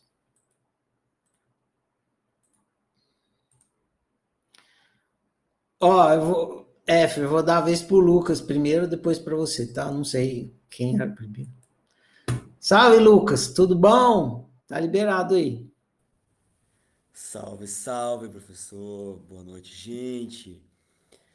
Ai, cara, é, tem uns dias que eu não estou fazendo, é, me, me comunicando aqui na, na oficina, que eu estou trabalhando bastante e estou estudando bastante também um novo assunto, que é uma nova profissão, que é de programador. Cara, e tá me trazendo tanto insight sobre a realidade que como nunca antes. Uh, uma coisa que é um pouco linkada com programação é um pouco de matemática. Então eu comecei a ler um livro, A Arte de Não Estar Errado, é, sobre linguagem matemática. E logo no começo o cara fala, olha, matemática é tipo um código que quando você descobre, você começa a ver como uma visão de raio-x em tudo. A mesma coisa com programação. Por quê? Depois que eu entendi que todos os sites, todos os aparelhos que a gente usa, é, inteligência artificial, tudo tem uma linguagem, né? É um código, uma linguagem que ele assim que você receber esse estímulo, você dá essa resposta. Assim que você receber. E tudo é, um, é uma codificação mesmo, feita por alguém, né, por uma mente pensante, para que aquela reação aconteça. E então, voltando para. Depois eu voltei para assistir aquela aula que você colocou. E aí eu fiquei pensando assim, cara, peraí, um momentinho rapidinho. É, aí que acontece? essa questão de por que, que eu respiro, né? por que, que eu tenho a experiência do respirar, que eu amo o vento profundamente, por que, que consigo sentir as coisas com o toque? Cara, é lógica de programação. Eu estou inserido em uma realidade onde existe um código programado para que toda vez que eu toque alguma, algum impulso, eu sinta isso. Pronto, acabou aquelas dúvidas, né? Aquelas coisas assim. Pô, mas por quê? Por quê? Por quê? Porque existe um código. É, é, isso foi o que eu falei no meu áudio lá sobre a memória. É, existe sim essa a, a experiência, ela é, a, a, do outro eu, eu outro também. Nós estamos imersos em uma, em uma submemória que, que mantém, entre aspas, o agora, né, o tempo todo, uh, os impulsos acontecendo, né? E que sempre que eu voltar para tocar naquela coisa, para sentir aquela sensação na minha boca, na minha pele, aquela memória mantém a, a estrutura do código sempre presente nessa realidade. Então, é só para comentar contigo esses insights que eu, que eu tive e que encaixou muito bem com a Eureka, com, com a oficina, e tá muito legal essa experiência, cara. Que legal, veio na hora certinha, né? É, não sei se você e todo mundo aqui lembra, acho que foi na aula passada que eu falei, gaste um dia da sua vida estudando o que é interface. Só um dia, dê a si mesmo a, a oportunidade de um dia da sua vida estudar o que é interface. Nunca mais eu vou estudar o que é interface, é só um dia da minha vida. Estuda o que é interface. A hora que você entende o que é interface, você entende criação de realidade, fica tudo esclarecido. Sim, e é um fato, galera. Tirem mesmo, façam isso por vocês mesmo. E outra coisa legal em, em relação à programação ou, ou interfaces é que eu descobri que existem vários, várias linguagens de código, né? Então, o, o, o ser humano ele é uma linguagem de código que reage à interface de uma certa forma. Aí já tem a linguagem de código do animal, que ele já reage diferente. Existe a linguagem de código da planta. e isso você vê a, a, inteligência que eu sou, a inteligência que é isso tudo, cara. Aí eu olho para a natureza, aquela beleza enorme, e falo, cara, eu sou foda.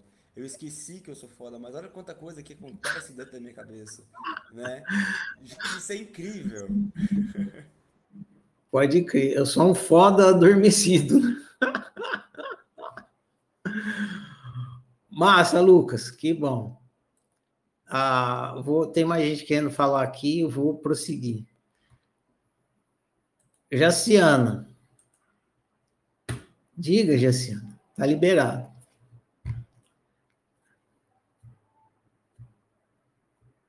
Olá, pessoal, boa noite. Ferrari, então, é, diante disso aí que Lucas está falando, de repente já veio até a resposta do que eu perguntei. Eu, achei, eu acho que você vai responder isso, que é irrelevante. Mas mesmo assim, eu vou perguntar.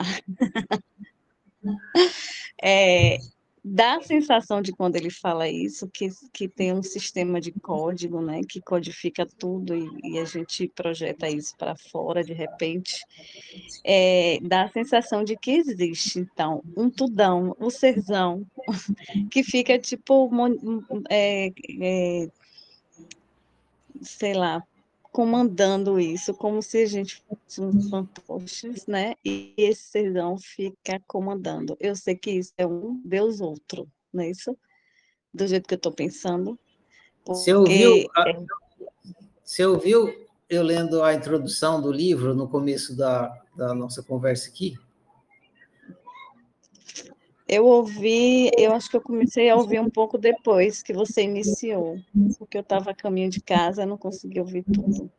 Então, assim, depois, início, tá lá, assim. depois você vai lá e lê. Está lá no livro, Desmaterializando a Matéria, o capítulo zero é a introdução. Aí eu li aqui e tá lá. Uhum. Aí tem uma parte lá que eu estou falando por que, que a gente não sai de um equívoco. Não sai Aí, do equívoco. Isso. Por quê? Aí lá está dizendo, porque a gente quer acreditar no equívoco, a gente uhum. quer. Tá, entendi. Aí, ah, sim, a gente quer. Que a gente quer que o falso seja verdadeiro. Por exemplo, por que, que a criança gosta da ideia, não abandona a ideia do unicórnio? Porque ela quer acreditar em unicórnio, entendeu? Uhum. Ah, e é lindo, é fofinho, né? O mundo é chato, é, é perigoso, é, é, amargo, é muito mais bonito acreditar que o mundo é, é, um, é lindo, maravilhoso e um unicórnio. Então você quer acreditar no equívoco. É, se você e você é livre para isso. Né? Se você se você quer acreditar em Deus outro, fica à vontade. Eu, eu, o meu trabalho é explicar que é um equívoco, mas ninguém é obrigado a sair do equívoco, é uma opção.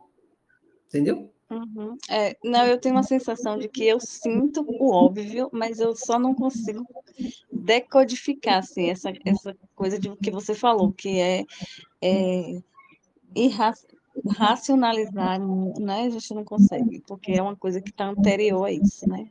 Ao raciocínio. É, mas não, se você, se está óbvio para você, se você é consciente, não precisa explicar. Quem precisa explicar é professor, que nem eu, que tem aluno, que precisa explicar para o aluno que ainda não entendeu. Mas se, o principal para quem quer viver bem não é conseguir explicar, é entender, ficar consciente. Uhum. Então, diante do que o Lucas falou, assim, é, então continua sendo isso. Eu que criou essa, essa codificação assim, do, da interface. Eu mesmo criei a interface para o meu, pro meu experiencial. Não. Isso aí a gente não. vai estudar mais. É, e eu já falei, você não cria a natureza humana, a interface é a natureza humana. Você não uhum. cria a natureza humana. Você decide usar essa interface, essa natureza humana, para brincar de criação humana. E quem, quem criou essa interface? Você não sabe, não tem como saber e é irrelevante. Ah, você então simplesmente... é isso. É essa é a resposta. É igual, é igual um videogame. Você não precisa saber quem inventou o videogame para brincar. Você pega o videogame e usa ele. Pronto. Uhum. Então, nem precisa acreditar que existe um serzão que comanda tudo e também é irrelevante eu pensar isso. Não vai mudar em nada. A serzão que comanda tudo é uma crença. É, é não, é, não é óbvio. Uhum. Contanto que você saiba que é uma crença, tá beleza. O problema é quando você acredita que não é, que é fato. Aí você está equivocado, entendeu? Uhum. Entendi. Eu posso acreditar, eu posso acreditar, eu posso ter na minha cabeça a crença do Papai Noel, mas eu sei que é uma crença. Não tem uhum, problema nenhum. Agora, quando eu acredito, quando eu de, pego essa ideia de Papai Noel e deixo de perceber que ela é uma crença e passo a achar que é fato, aí eu vou ficar escrevendo cartinha para quem? Entendeu? Uhum. Entendi. Uhum. Ok. Então, tá. bom demais. Isabela, Diga lá, Isabela. Depois você, Lucas.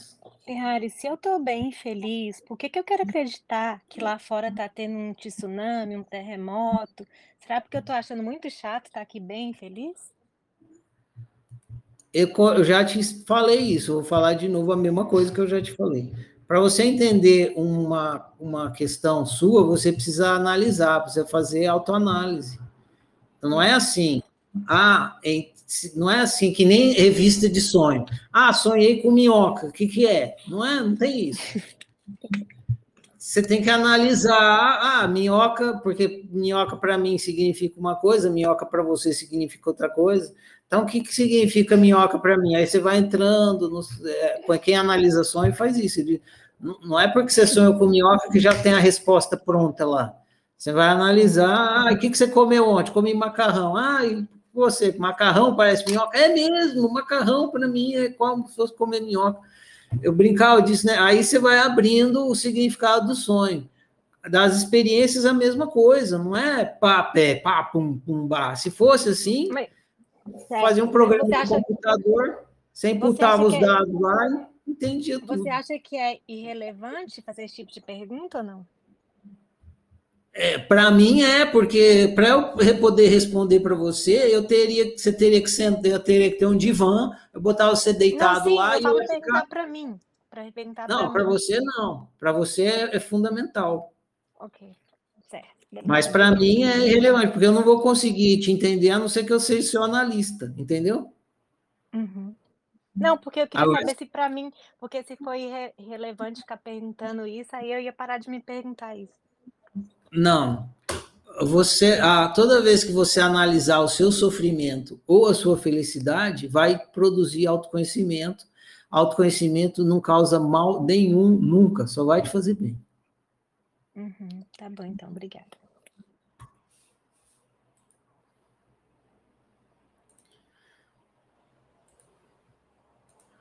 Pode falar, Luciana. Marcelo, boa noite. Boa. Boa noite.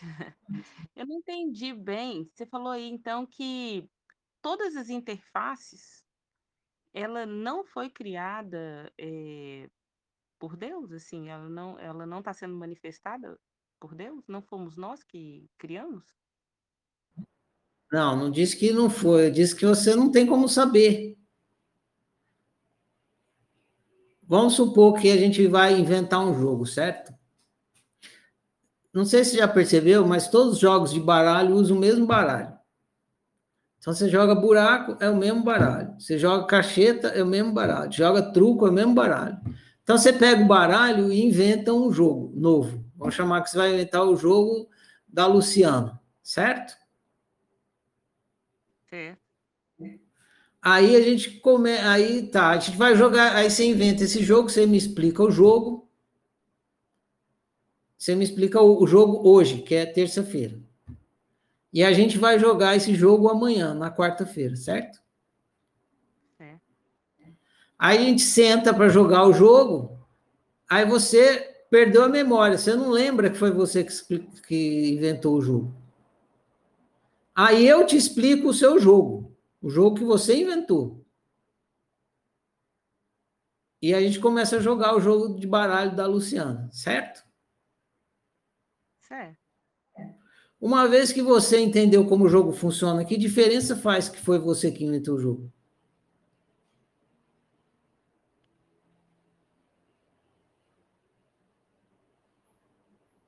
Entendeu?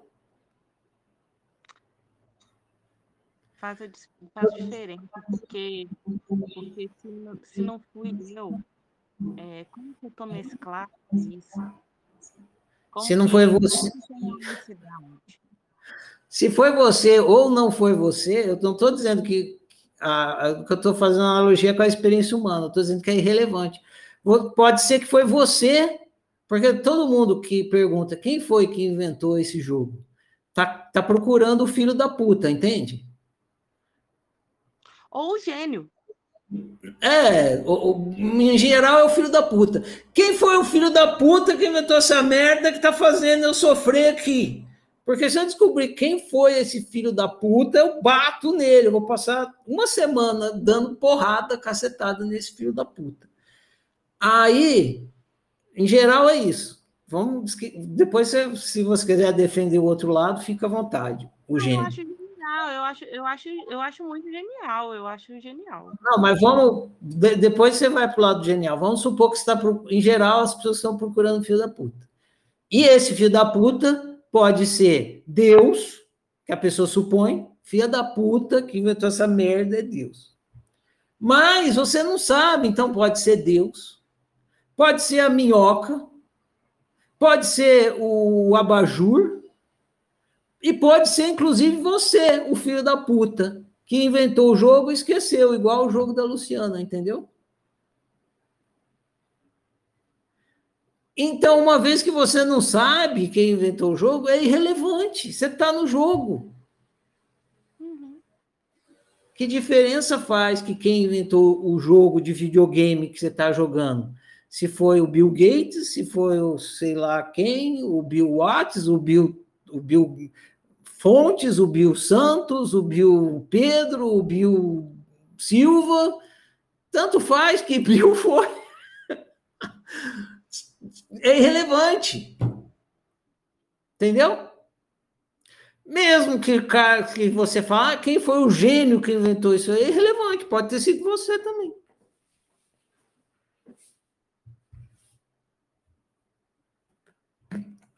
Esclareceu? Eu acho que vai vir pergunta depois dessa conversa, mas vamos parar por aqui por enquanto. Obrigada. Pergunta é bom. É porque, porque se não foi.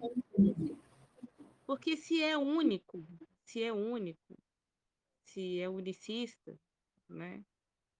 Tá tudo, eu entendo que tá tudo mesclado.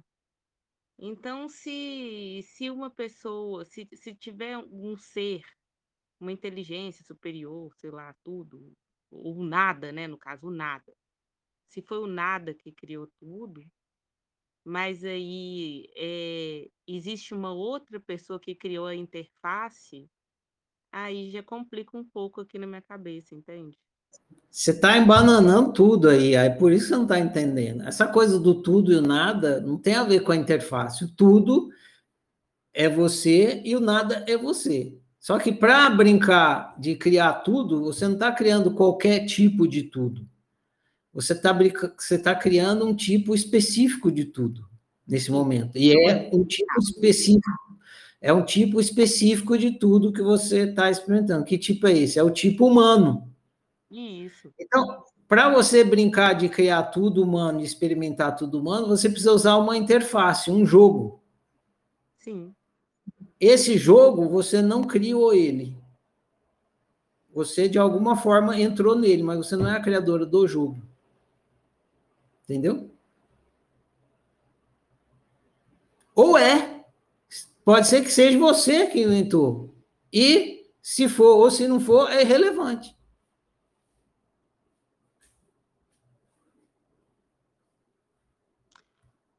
Nada criou tudo. E não. O... Não há, não, eu acabei de explicar, o nada não criou tudo, o nada cria o tudo. A coisa não foi, não é no passado, não existe passado e futuro, é tudo agora. É, o nada cria o tudo, o nada é o tudo. Vamos dizer assim, o nada é o tudo. O nada. Não, o, tudo, o tudo é o nada, que nem está escrito no livro. Manifestado, exatamente. O tudo é o Só nada que... manifestado. É, só que não é o tudo, é você tudo. E você nada. Sim. Tá bom, agora só essa questão da interface aí que ficou, porque se, se é eu tudo, já compõe a interface também, não? Não. Você já, você já jogou videogame? Já.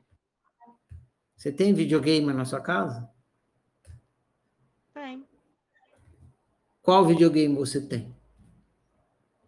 Master System.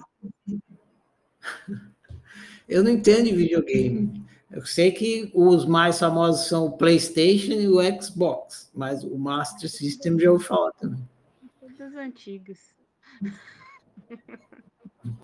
Então, vou fazer uma analogia para você.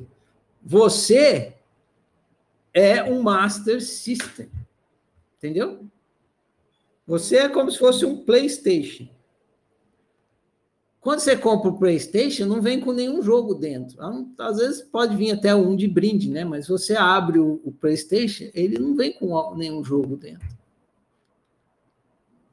Aí você pega e põe um jogo. Entendeu? Hum, Você ser é um PlayStation. Aí você pôs um jogo dentro de você. Esse jogo chama natureza humana. Por isso que você está tendo uma experiência humana.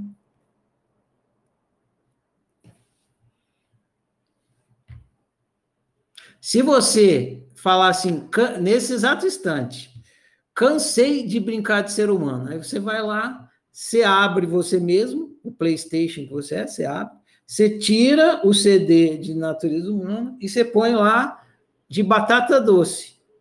Aí você vai começar a ter uma experiência de batata doce. Quem que fez o jogo da batata doce? Você não sabe, e é irrelevante. Entendeu? Só que o PlayStation continua a mesma coisinha lá, não muda nada, só mudou o programa. por que eu acho que é importante saber? Porque você está procurando Deus, o Criador. Uhum. O filho da puta! Obrigada. Falou.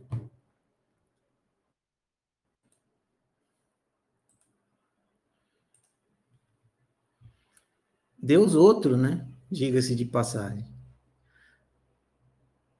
Ah, não sei quem que é o próximo aqui. Eu vou selecionar quem não falou ainda. O Diogo não falou ainda.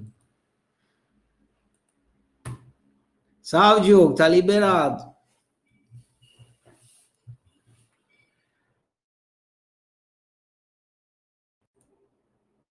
Não te ouço, Diogo. Você precisa clicar mais uma vez aí.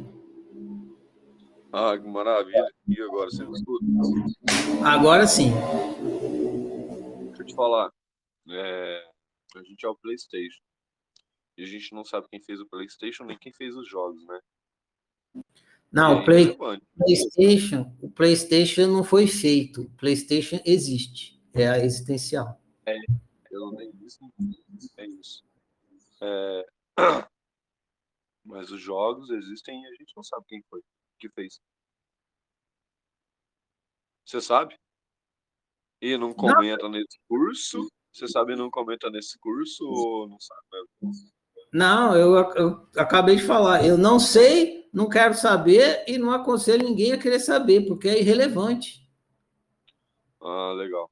Beleza, só isso. Valeu, tô acompanhando aí. Tá massa. Beleza. Abraço. Outro.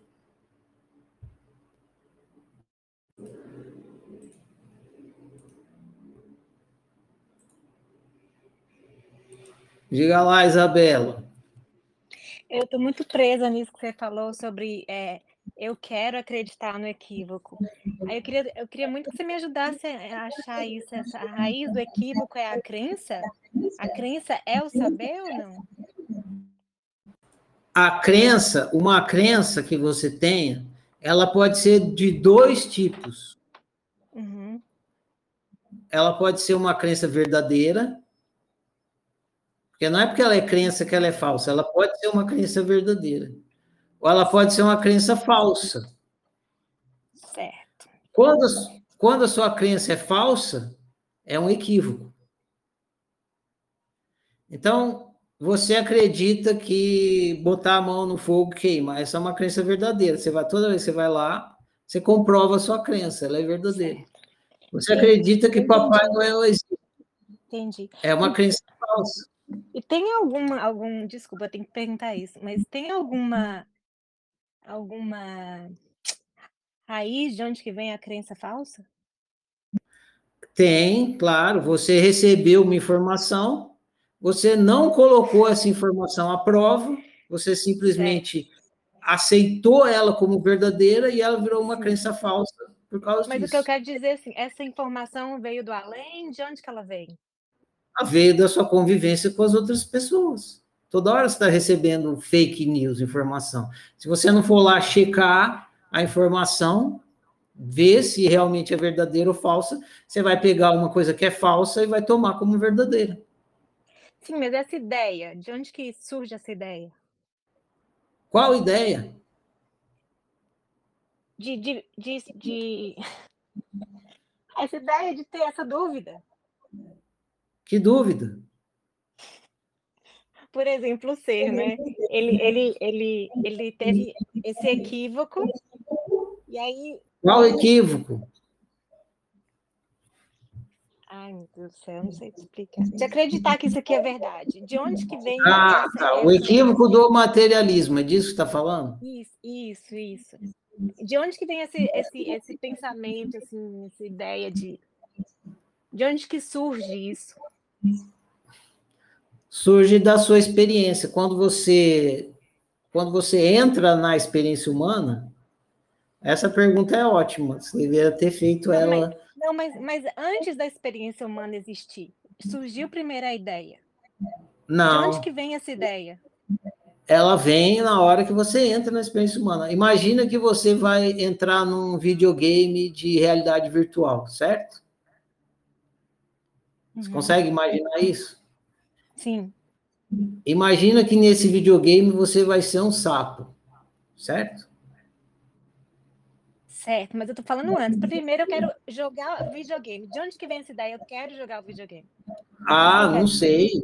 É- é- é só- esse negócio de, de, de eu falar videogame é uma metáfora Não, que eu eu sei. uso para simplificar para vocês. Tem um momento que quando você é ser e não é humano, e aí você decide brincar de ser humano. E para ajudar no entendimento, eu falo dessa coisa do videogame.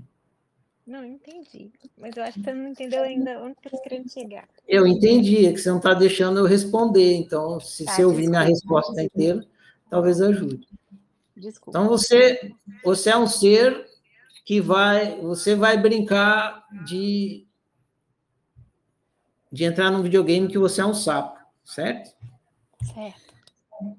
Aí você põe o óculos de realidade virtual, tudo, pum, e entra no videogame de que você é um sapo, certo? Uhum. Você vai começar a ter uma experiência de que tipo? De sapo. Por você estar tendo uma experiência de sapo, você vai acreditar que você é um sapo. Entendeu? Sim, mas eu queria saber por que que eu tive essa vontade de entrar no videogame e criar um sapo. Pra quê? Quem teve a vontade, eu ou você? Ah, você, porque você sou eu. Então você me responde. Quem teve a vontade foi você, você que tem que responder essa pergunta. Ah, Eu mas só, por favor, me eu ajuda. só posso, eu só posso falar de mim, não, não tô- não posso falar de você. Será que não, essa, eu acho que essa é a única pergunta que não tem resposta no mundo. No, no universo, no cosmos, sei lá. Você está dizendo que você jamais vai conseguir responder essa pergunta. Talvez não seja, talvez você não consiga responder ela nesse momento. Mas quem disse Você que já já? conseguiu achar essa resposta? Por que, que eu entrei no jogo? Não, você já achou essa resposta que eu tô querendo para mim, para você mim, mesmo, por quê? para sua vida? Você já, já, eu- já encontrou? Por que, que eu entrei no jogo? Por que, que você quis fazer, entrar, é, teve a vontade de jogar? Não, eu não sei a resposta. Ai, perfeito, então. Também vou procurar saber mais. Vou só aceitar, né? Melhor coisa. Agora que eu devo ter tido um motivo. Provavelmente eu queria o desafio da experiência humana, igual quando você tem. Você deseja, ah, vou jogar, sei lá, Mortal Kombat. É porque você quer ter aquela experiência de jogar Mortal Kombat. Agora, eu- não tem nada que me diga que foi por isso. Suponho que seja isso. Talvez a resposta seria que eu queria ter o poder, né, de, de me sentir realmente poderosa para criar as coisas. Pode ser. O que, que você me diz? É essa a resposta? Eu acho que sim. Mas tá Então, bom, pronto. obrigada. fecha a demanda, vai para frente, que tem coisa muito mais interessante para fazer do que responder essa pergunta aí. Essa pergunta, aquele negócio assim, ah, se eu pegasse essa Eva, né, que comeu a maçã. Não é? É, é procurando o fio da puta também, né? Ah, porque que merda que eu fui fazer essa porra dessa escolha. Obrigada. Falou. Ó, Rafaela, depois eu vou para o. Tem mais duas perguntas antes de terminar aqui. Diga lá, Rafaela. Não te ouço. Eu não te ouço. Eu não te ouço. Não te ouço. Não. Sem clicar mais uma vez, Rafaela. Acho que a Rafaela esqueceu. Oh, hello.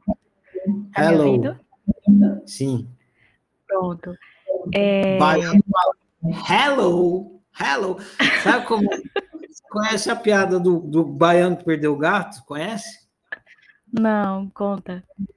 O, ga- o baiano perdeu o gato, foi lá no, no aquele lugar do- que fica todos os bichos perdidos, né?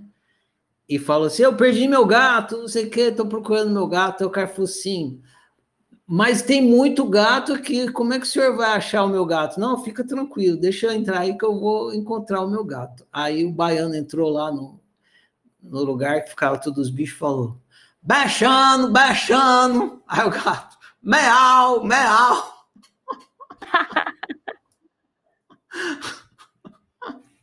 Ai, meu Deus, é uma zoeira só. A zoeira nunca acaba. Essa é a melhor parte da- do videogame, é a zoeira, porra. Vai lá. Eu tenho um gato, eu, o nome dele é. Tem, ele tem um nome, mas eu chamo ele de Chaninho, Chaninho. Ah, tá A vendo? gente chama mesmo. Ele faz meau, faz meau, meau, meau. Eu vou mandar um áudio do miado dele. Mas duas, duas coisas. Você falou que uma pergunta da Isabela era muito interessante. Acho que você não acabou respondendo. Você É, entrou no outro ela, diálogo, não- ela desistiu da pergunta, né? Qual que pergunta que era mas eu não mesmo? desisto. Nossa, a pergunta era É, Ai, meu Não Deus. A gente vai ter que assistir a gravação depois É, e ver qual pergunta. é da Isabela. Sensacional a Foi sobre, pergunta. é, foi sobre o equívoco do materialismo. Ah, Ela é? falou assim, há um equívoco. Aí ela, aí, ela- aí ela falou assim, ah, esse equívoco aqui da gente acreditar nisso tudo. Aí você, ah, é o equívoco do materialismo? Por que, é que a gente resolveu acreditar nisso? Alguma coisa assim, né? É isso mesmo. Essa pergunta é por conta disso, que na hora que você entra na experiência humana, você, você ser, você entra na experiência humana e você não tem referência nenhuma. E aí você se depara, igual você entrando num videogame, você se depara com uma realidade tridimensional, onde você tem, que nem eu falo no livro, a, a, a sensação de materialidade através do tato, da visão, do tridimensional, tudo isso. Aí na hora que você entrou no videogame, que você começa a experimentar isso, pá, você cai no equívoco. Você cai no truque do materialismo. E aí até você sair desse truque é difícil. Sair do truque não, né? Você não sai do truque, você descobre o truque e ele, mas ele continua acontecendo. Ó. Eu acho que mais, é, assim, mais intenso do que o tato, do que os sentidos, é a dor, né? Eventualmente, já criança a gente cai, né? É, quebra um dedo, enfim. Tem todo um aspecto assim, leva palmada, alguma coisa assim, que a gente sente, nossa, eu existo, tá doendo, tem umas, tem uma, né? Exatamente. Toda a, o jogo foi feito para você cair no equívoco. O jogo É. não foi feito para você ficar, ah, não, eu sou o ser e estou tendo uma experiência de materialidade. Não, é igual, porque é tipo ir no cinema. Se você precisa ter a imer- a imersão, que é o grande barato. Se você for no cinema e você fala, não, tá tudo acontecendo lá na tela e eu estou aqui sentado na poltrona, tranquilo. Perde a graça, né? O filme É. perde completamente a graça. Aí você não chora, você não se desespera, você fica assim. De vez em quando que você está no filme quando, quando o filme fica muito tenso, você olha para o lado, assim, para lembrar que você está no filme.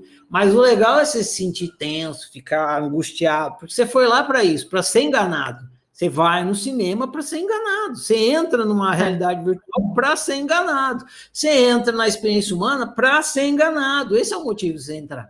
E você chegar aqui se não for enganado, é lógico que você, você começa a viver muito mal quando você é enganado. E aí você é. precisa produzir autoconhecimento para não parar de viver mal, mas você tem tudo isso. Você precisa entrar, ser enganado, viver mal para entender que está sendo enganado, não ser mais. E, e, é isso assim que funciona o jogo. Igual o jogo Eu Vou para a Lua.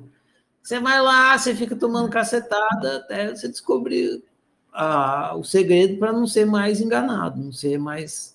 É, não levar mais um não na orelha e ser proibido de ir para a Lua, enfim. É isso aí. Tem vários vídeos também, na, tem vários vídeos que mostram pessoas que estão com óculos de realidade virtual e elas se, né, às vezes é uma, uma realidade assim de zumbi, elas veem alguma criatura muito, muito assustadora e elas saem correndo, se batem na parede, né? Mesmo elas tendo colocado óculos nelas mesmas, elas ainda são capazes de sair correndo dentro da casa delas e se bater na parede, se bater com cadeira, mesa. Exatamente. E não, acho que ainda não fizeram isso, mas se fizerem, capaz, do jeito que, que a gente adora fazer umas doideiras, se colocarem um óculos de, de realidade virtual numa criança, e nesse óculos estiver passando uma realidade que ela é um sapo, ela vai acreditar que ela é um sapo. Entendeu? Nossa. É. E a outra coisa que eu ia falar é sobre a, a questão da Lu, da Luciana, é sobre quem, né, quem e tal. Vamos supor, invente qualquer nome. Foi Sullivan, né? Foi ele que inventou. Ou foi um robô, ou foi uma criatura, ou foi algo, foi um, uma criatura invisível, foi um fantasma. Adianta de quê? De nada. Pelo menos para mim não surte efeito nenhum. Eu não vou, eu não passaria eu não passaria a, a, a sair daqui, eu não, não saía do game diante da de, né, ter essa pergunta sanada. Não não sairia do game, não tem como você está, está no game, o que interessa são outras questões, né?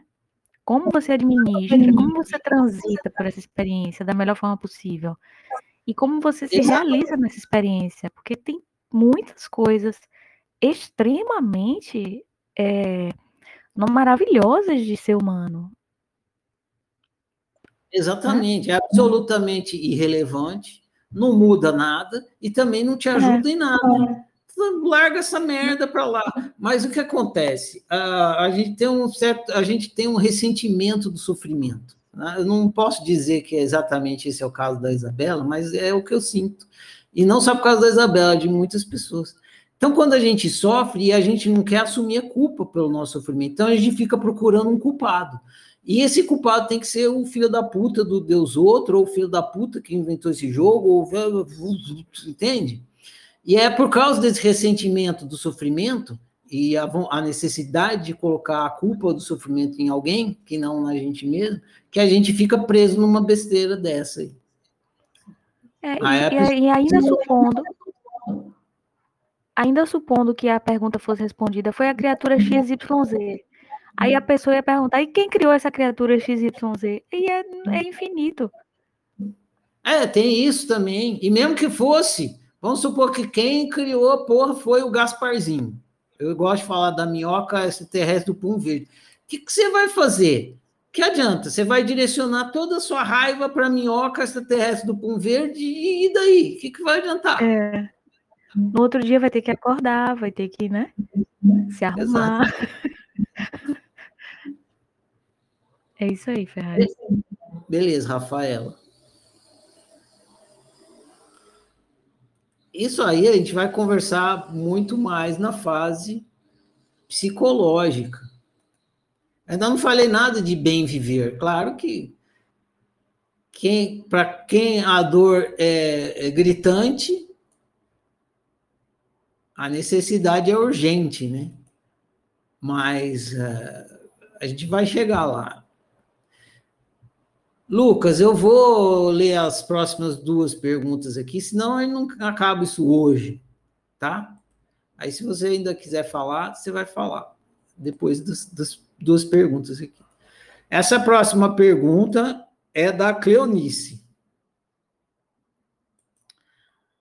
Cleonice mandou uma carta com a sigela pergunta. Eu ia fazer um negócio aqui, mas ficou uma emenda meio mal feita.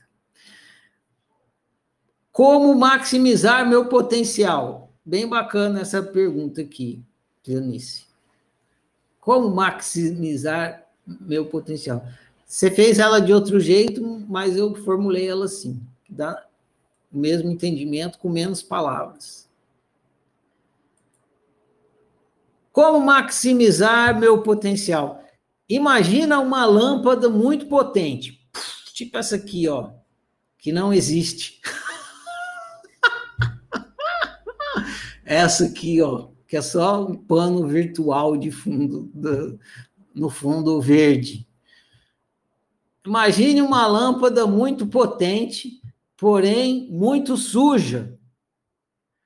Como maximizar o potencial luminoso dessa lâmpada? Hum? É uma lâmpada muito potente, só que ela está muito suja. Como maximizar o potencial luminoso dessa lâmpada? Retirando o que está bloqueando o potencial luminoso dessa lâmpada você pode pegar um pano e retirar a sujeira que está na lâmpada. Quanto mais você retirar a sujeira, mais estará maximizando o potencial luminoso da lâmpada. Analogamente, para maximizar seu potencial, você pode e deve fazer a mesma coisa, retirar o que está bloqueando o seu potencial. Retirar a sujeira. Nos próximos capítulos desse ciclo de estudos, principalmente na fase psicológica, você irá estudar o que é e como se forma a sujeira que bloqueia seu potencial. A oficina chama essa sujeira de outroísmo. Se você seguir para a fase de práticas do ciclo de estudos, né? Se você for até a fase de terminar o ciclo de estudos e decidir entrar na fase prática, você irá aprender e praticar como remover essa sujeira. A fase de prática é para isso. Beleza, Cleonice?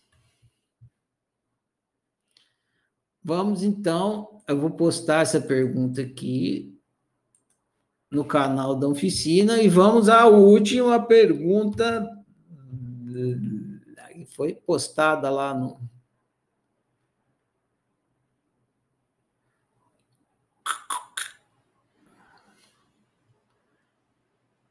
A última pergunta é de quem, de quem, de quem, de quem, de quem? Da Isabela.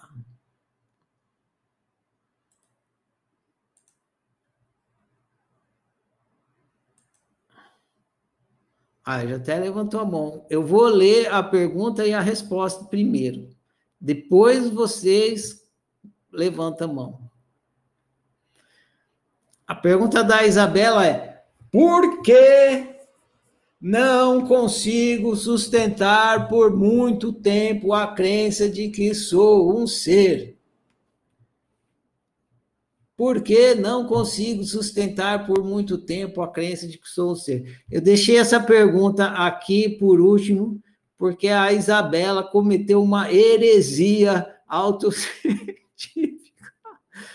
Agora é a hora de você botar o capacete, Isabela. Põe o capacete aí, que lá vem o martelo. Mas a pergunta é ótima, porque, Isabela, eu estou aproveitando a sua pergunta e a sua heresia para fazer uma brincadeira, mas e para trazer um esclarecimento, porque o que você fez aqui não é exceção, é a regra. A maioria dos alunos comete o equívoco que você cometeu aqui. A maioria, 98%. Então, eu estou aproveitando essa oportunidade para trazer esse esclarecimento. Tá bom? Então, agradeço você por ter colocado essa sua dúvida aqui. Por que não consigo sustentar por muito tempo a crença de que sou um ser? Pelo mesmo motivo que você não lembra o que comeu no almoço de ontem. Memória tem duração de curto prazo. Por isso você se esquece das explicações que tem na memória.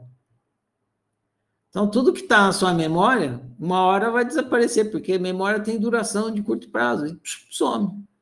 Então, se é, o negócio de você ser um ser for uma, uma explicação que está na sua memória, normal que vai desaparecer.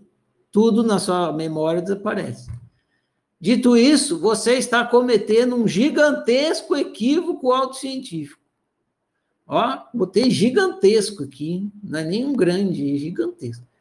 Você está igualando o óbvio com a explicação do óbvio. Eu falei isso mil vezes, vou morrer falando isso. O óbvio, a explicação do óbvio não é o óbvio. E você está igualando. Você está igualando o óbvio com a explicação do óbvio. A explicação do óbvio não é o óbvio. É muito importante entender isso para ser um praticante de autociência. A explicação do óbvio não é o óbvio. Não é à toa que o primeiro livro do ciclo de estudos é o livro Ciência do Óbvio. Quando comecei o trabalho da oficina, muitos alunos me diziam assim: eu não acredito em suas teorias. Nossa, quanta gente falou isso. Mas, para mim, o que explico não é teoria. Não é algo que acredito. É óbvio. Só que também não adianta eu dizer isso, pois o aluno também não conseguia, não adianta, não, também não adiantava eu dizer isso, porque o aluno também não conseguia entender a diferença entre o óbvio e a explicação do óbvio. Entre o óbvio e a crença, entre estar consciente e acreditar. É muito difícil entender isso. Quando percebi que os alunos não conseguiam fazer essa diferenciação, escrevi o livro Ciência do Óbvio. Então, o livro Ciência do Óbvio é uma tentativa de esclarecer a diferença entre o óbvio e a explicação do óbvio e mostrar que a explicação do óbvio não é o óbvio como se chega até o óbvio. O ser que você é não é uma crença. Logo, não é questão de acreditar. O ser que você é, é o ser que você é, quer você esteja consciente disso ou não, quer acredite ou não, quer goste ou não. Contudo, você ignora o ser que você é. É como se você estivesse de olhos fechados para a sua natureza existencial. Praticar a autociência é abrir os olhos e se ver. Mas ver não é acreditar. Se acreditar fosse, ó, presta, olha essa analogia que bacana. Se acreditar fosse o mesmo que ver, você diria para um cego que o céu é azul, o cego acreditaria e por acreditar veria o céu azul. Né? O cara é cego. Aí você fala, ah, o céu é azul. Aí fala, ah, eu vou acreditar. Ele começa a acreditar que o céu é azul e por estar acreditando, vê o céu azul. Não. Tem que abrir o olho e ver. O mesmo com o ser que você é. Não adianta acreditar. Acreditar não é saber. Você pode tatuar, tatuagem, tatuar no seu corpo inteiro que você é um ser. Porém, enquanto isso não for óbvio para você, você terá apenas a explicação do óbvio e não o autoconhecimento existencial. Esclareceu, Isabela? Diogo, eu vi que sua mão está levantada aí, mas a pergunta é da Isabela, então eu vou dar prioridade para Pronto, Isabela. Sim, eu acho que você está completamente certo para mim não foi uma martelada, graças a Deus, que eu já cheguei nessa questão da lógica, da, do óbvio, mas para mim fica bem lógico que tem uma programação aí ferrada, que é a questão da memória, para fazer com que a gente tenha uma duração de curto prazo para lembrar disso, concorda? Você, a memória ela faz parte da experiência humana. Se ela for bem usada, beleza. Agora, se ela for mal usada, ela causa muito prejuízo. Mas aí não é a memória em si, é o uso que se faz dela. Beleza? Não, mas, aí, mas é igual o que o Lucas falou, entra a questão da programação. A gente foi programado para ter uma memória para esquecer disso, do, do óbvio, entendeu? Aí, aí tipo, é, é um jogo. É, não, você não, você não foi programado para esquecer o óbvio. O óbvio não é memória. Basta você olhar e ver. Sim, óbvio, isso aí tá bem claro para mim, mas assim, é, o que tá pegando é que é, a questão da memória não fica, é, não fica, não deixa a gente basta olhar e ver toda hora, 25 horas por dia, lembrando disso, entendeu? Ah, mas tem que praticar para olhar 25 horas por dia, 7, 8 dias por semana. Se não praticar, isso não acontece. É. Eu posso fazer. Beleza, então. E outra coisa que eu ia te perguntar, você falou com a Rafaela, é o caso da Isabela Resistência? Eu não entendi o que você quis dizer com aquilo. Isso aí eu converso com você mais para frente. Tá bom, obrigada. Bom?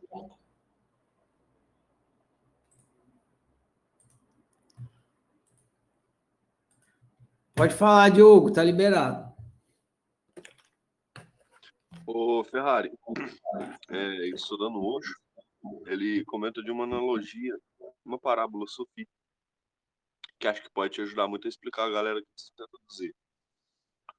Era um mestre Sophie que estava numa noite bonita de lua cheia, os discípulos dele estavam observando ele, ele estava viajando, viajando. Aí ele, um discípulo dele chegou nele e falou: Olha, você tá aí, velho, você tá viajando o quê?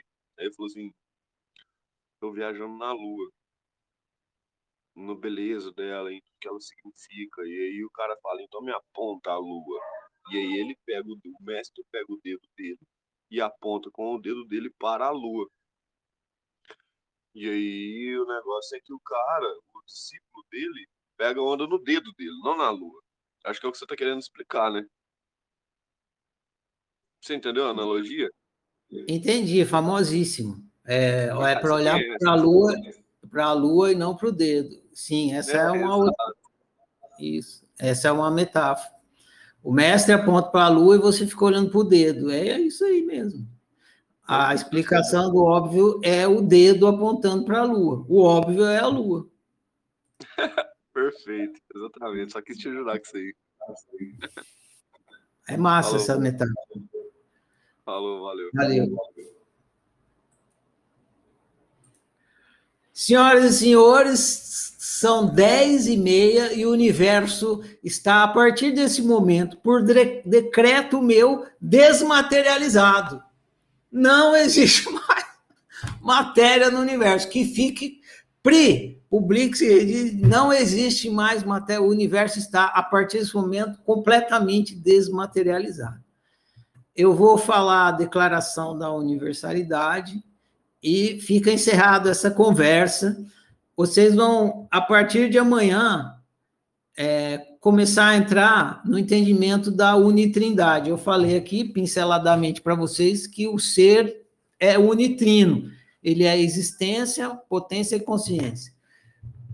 A partir de amanhã, no livro Fábrica da Realidade, vocês vão entender melhor como é que funciona, funciona essa unitrindade do ser, que, que, que vocês são, né? E como é que vocês estão usando essa unitrindade para criar e experimentar a realidade de vocês, é, no livro Fábrica da Realidade. Então, desejo a vocês aí uma boa leitura aí do livro e vamos prosseguir. Vou falar a declaração, fica encerrada essa conversa. Eu publico amanhã a gravação da conversa no YouTube para a gente rever e quem não participou está assistindo. E é isso aí, prossigamos. Eu honro e celebro eu, eu honro e celebro você, eu honro e celebro nós. Eu honro e celebro a minha diferença, eu honro e celebro a sua diferença, eu honro e celebro a nossa diferença. Eu sou outro você, Você é outro eu, nós somos todos e cada um, por isso toda forma de exclusão e desrespeito que em mim chega de mim não passa. Eu sou por minha unicidade, eu sou por sua unicidade, eu sou por nossa unicidade. Que o meu viver confirme as minhas palavras. Essa é a parte mais difícil, né? Que o meu viver confirme as minhas palavras. E assim seja. Boa noite, gente. Prossigamos. Bom demais, em té.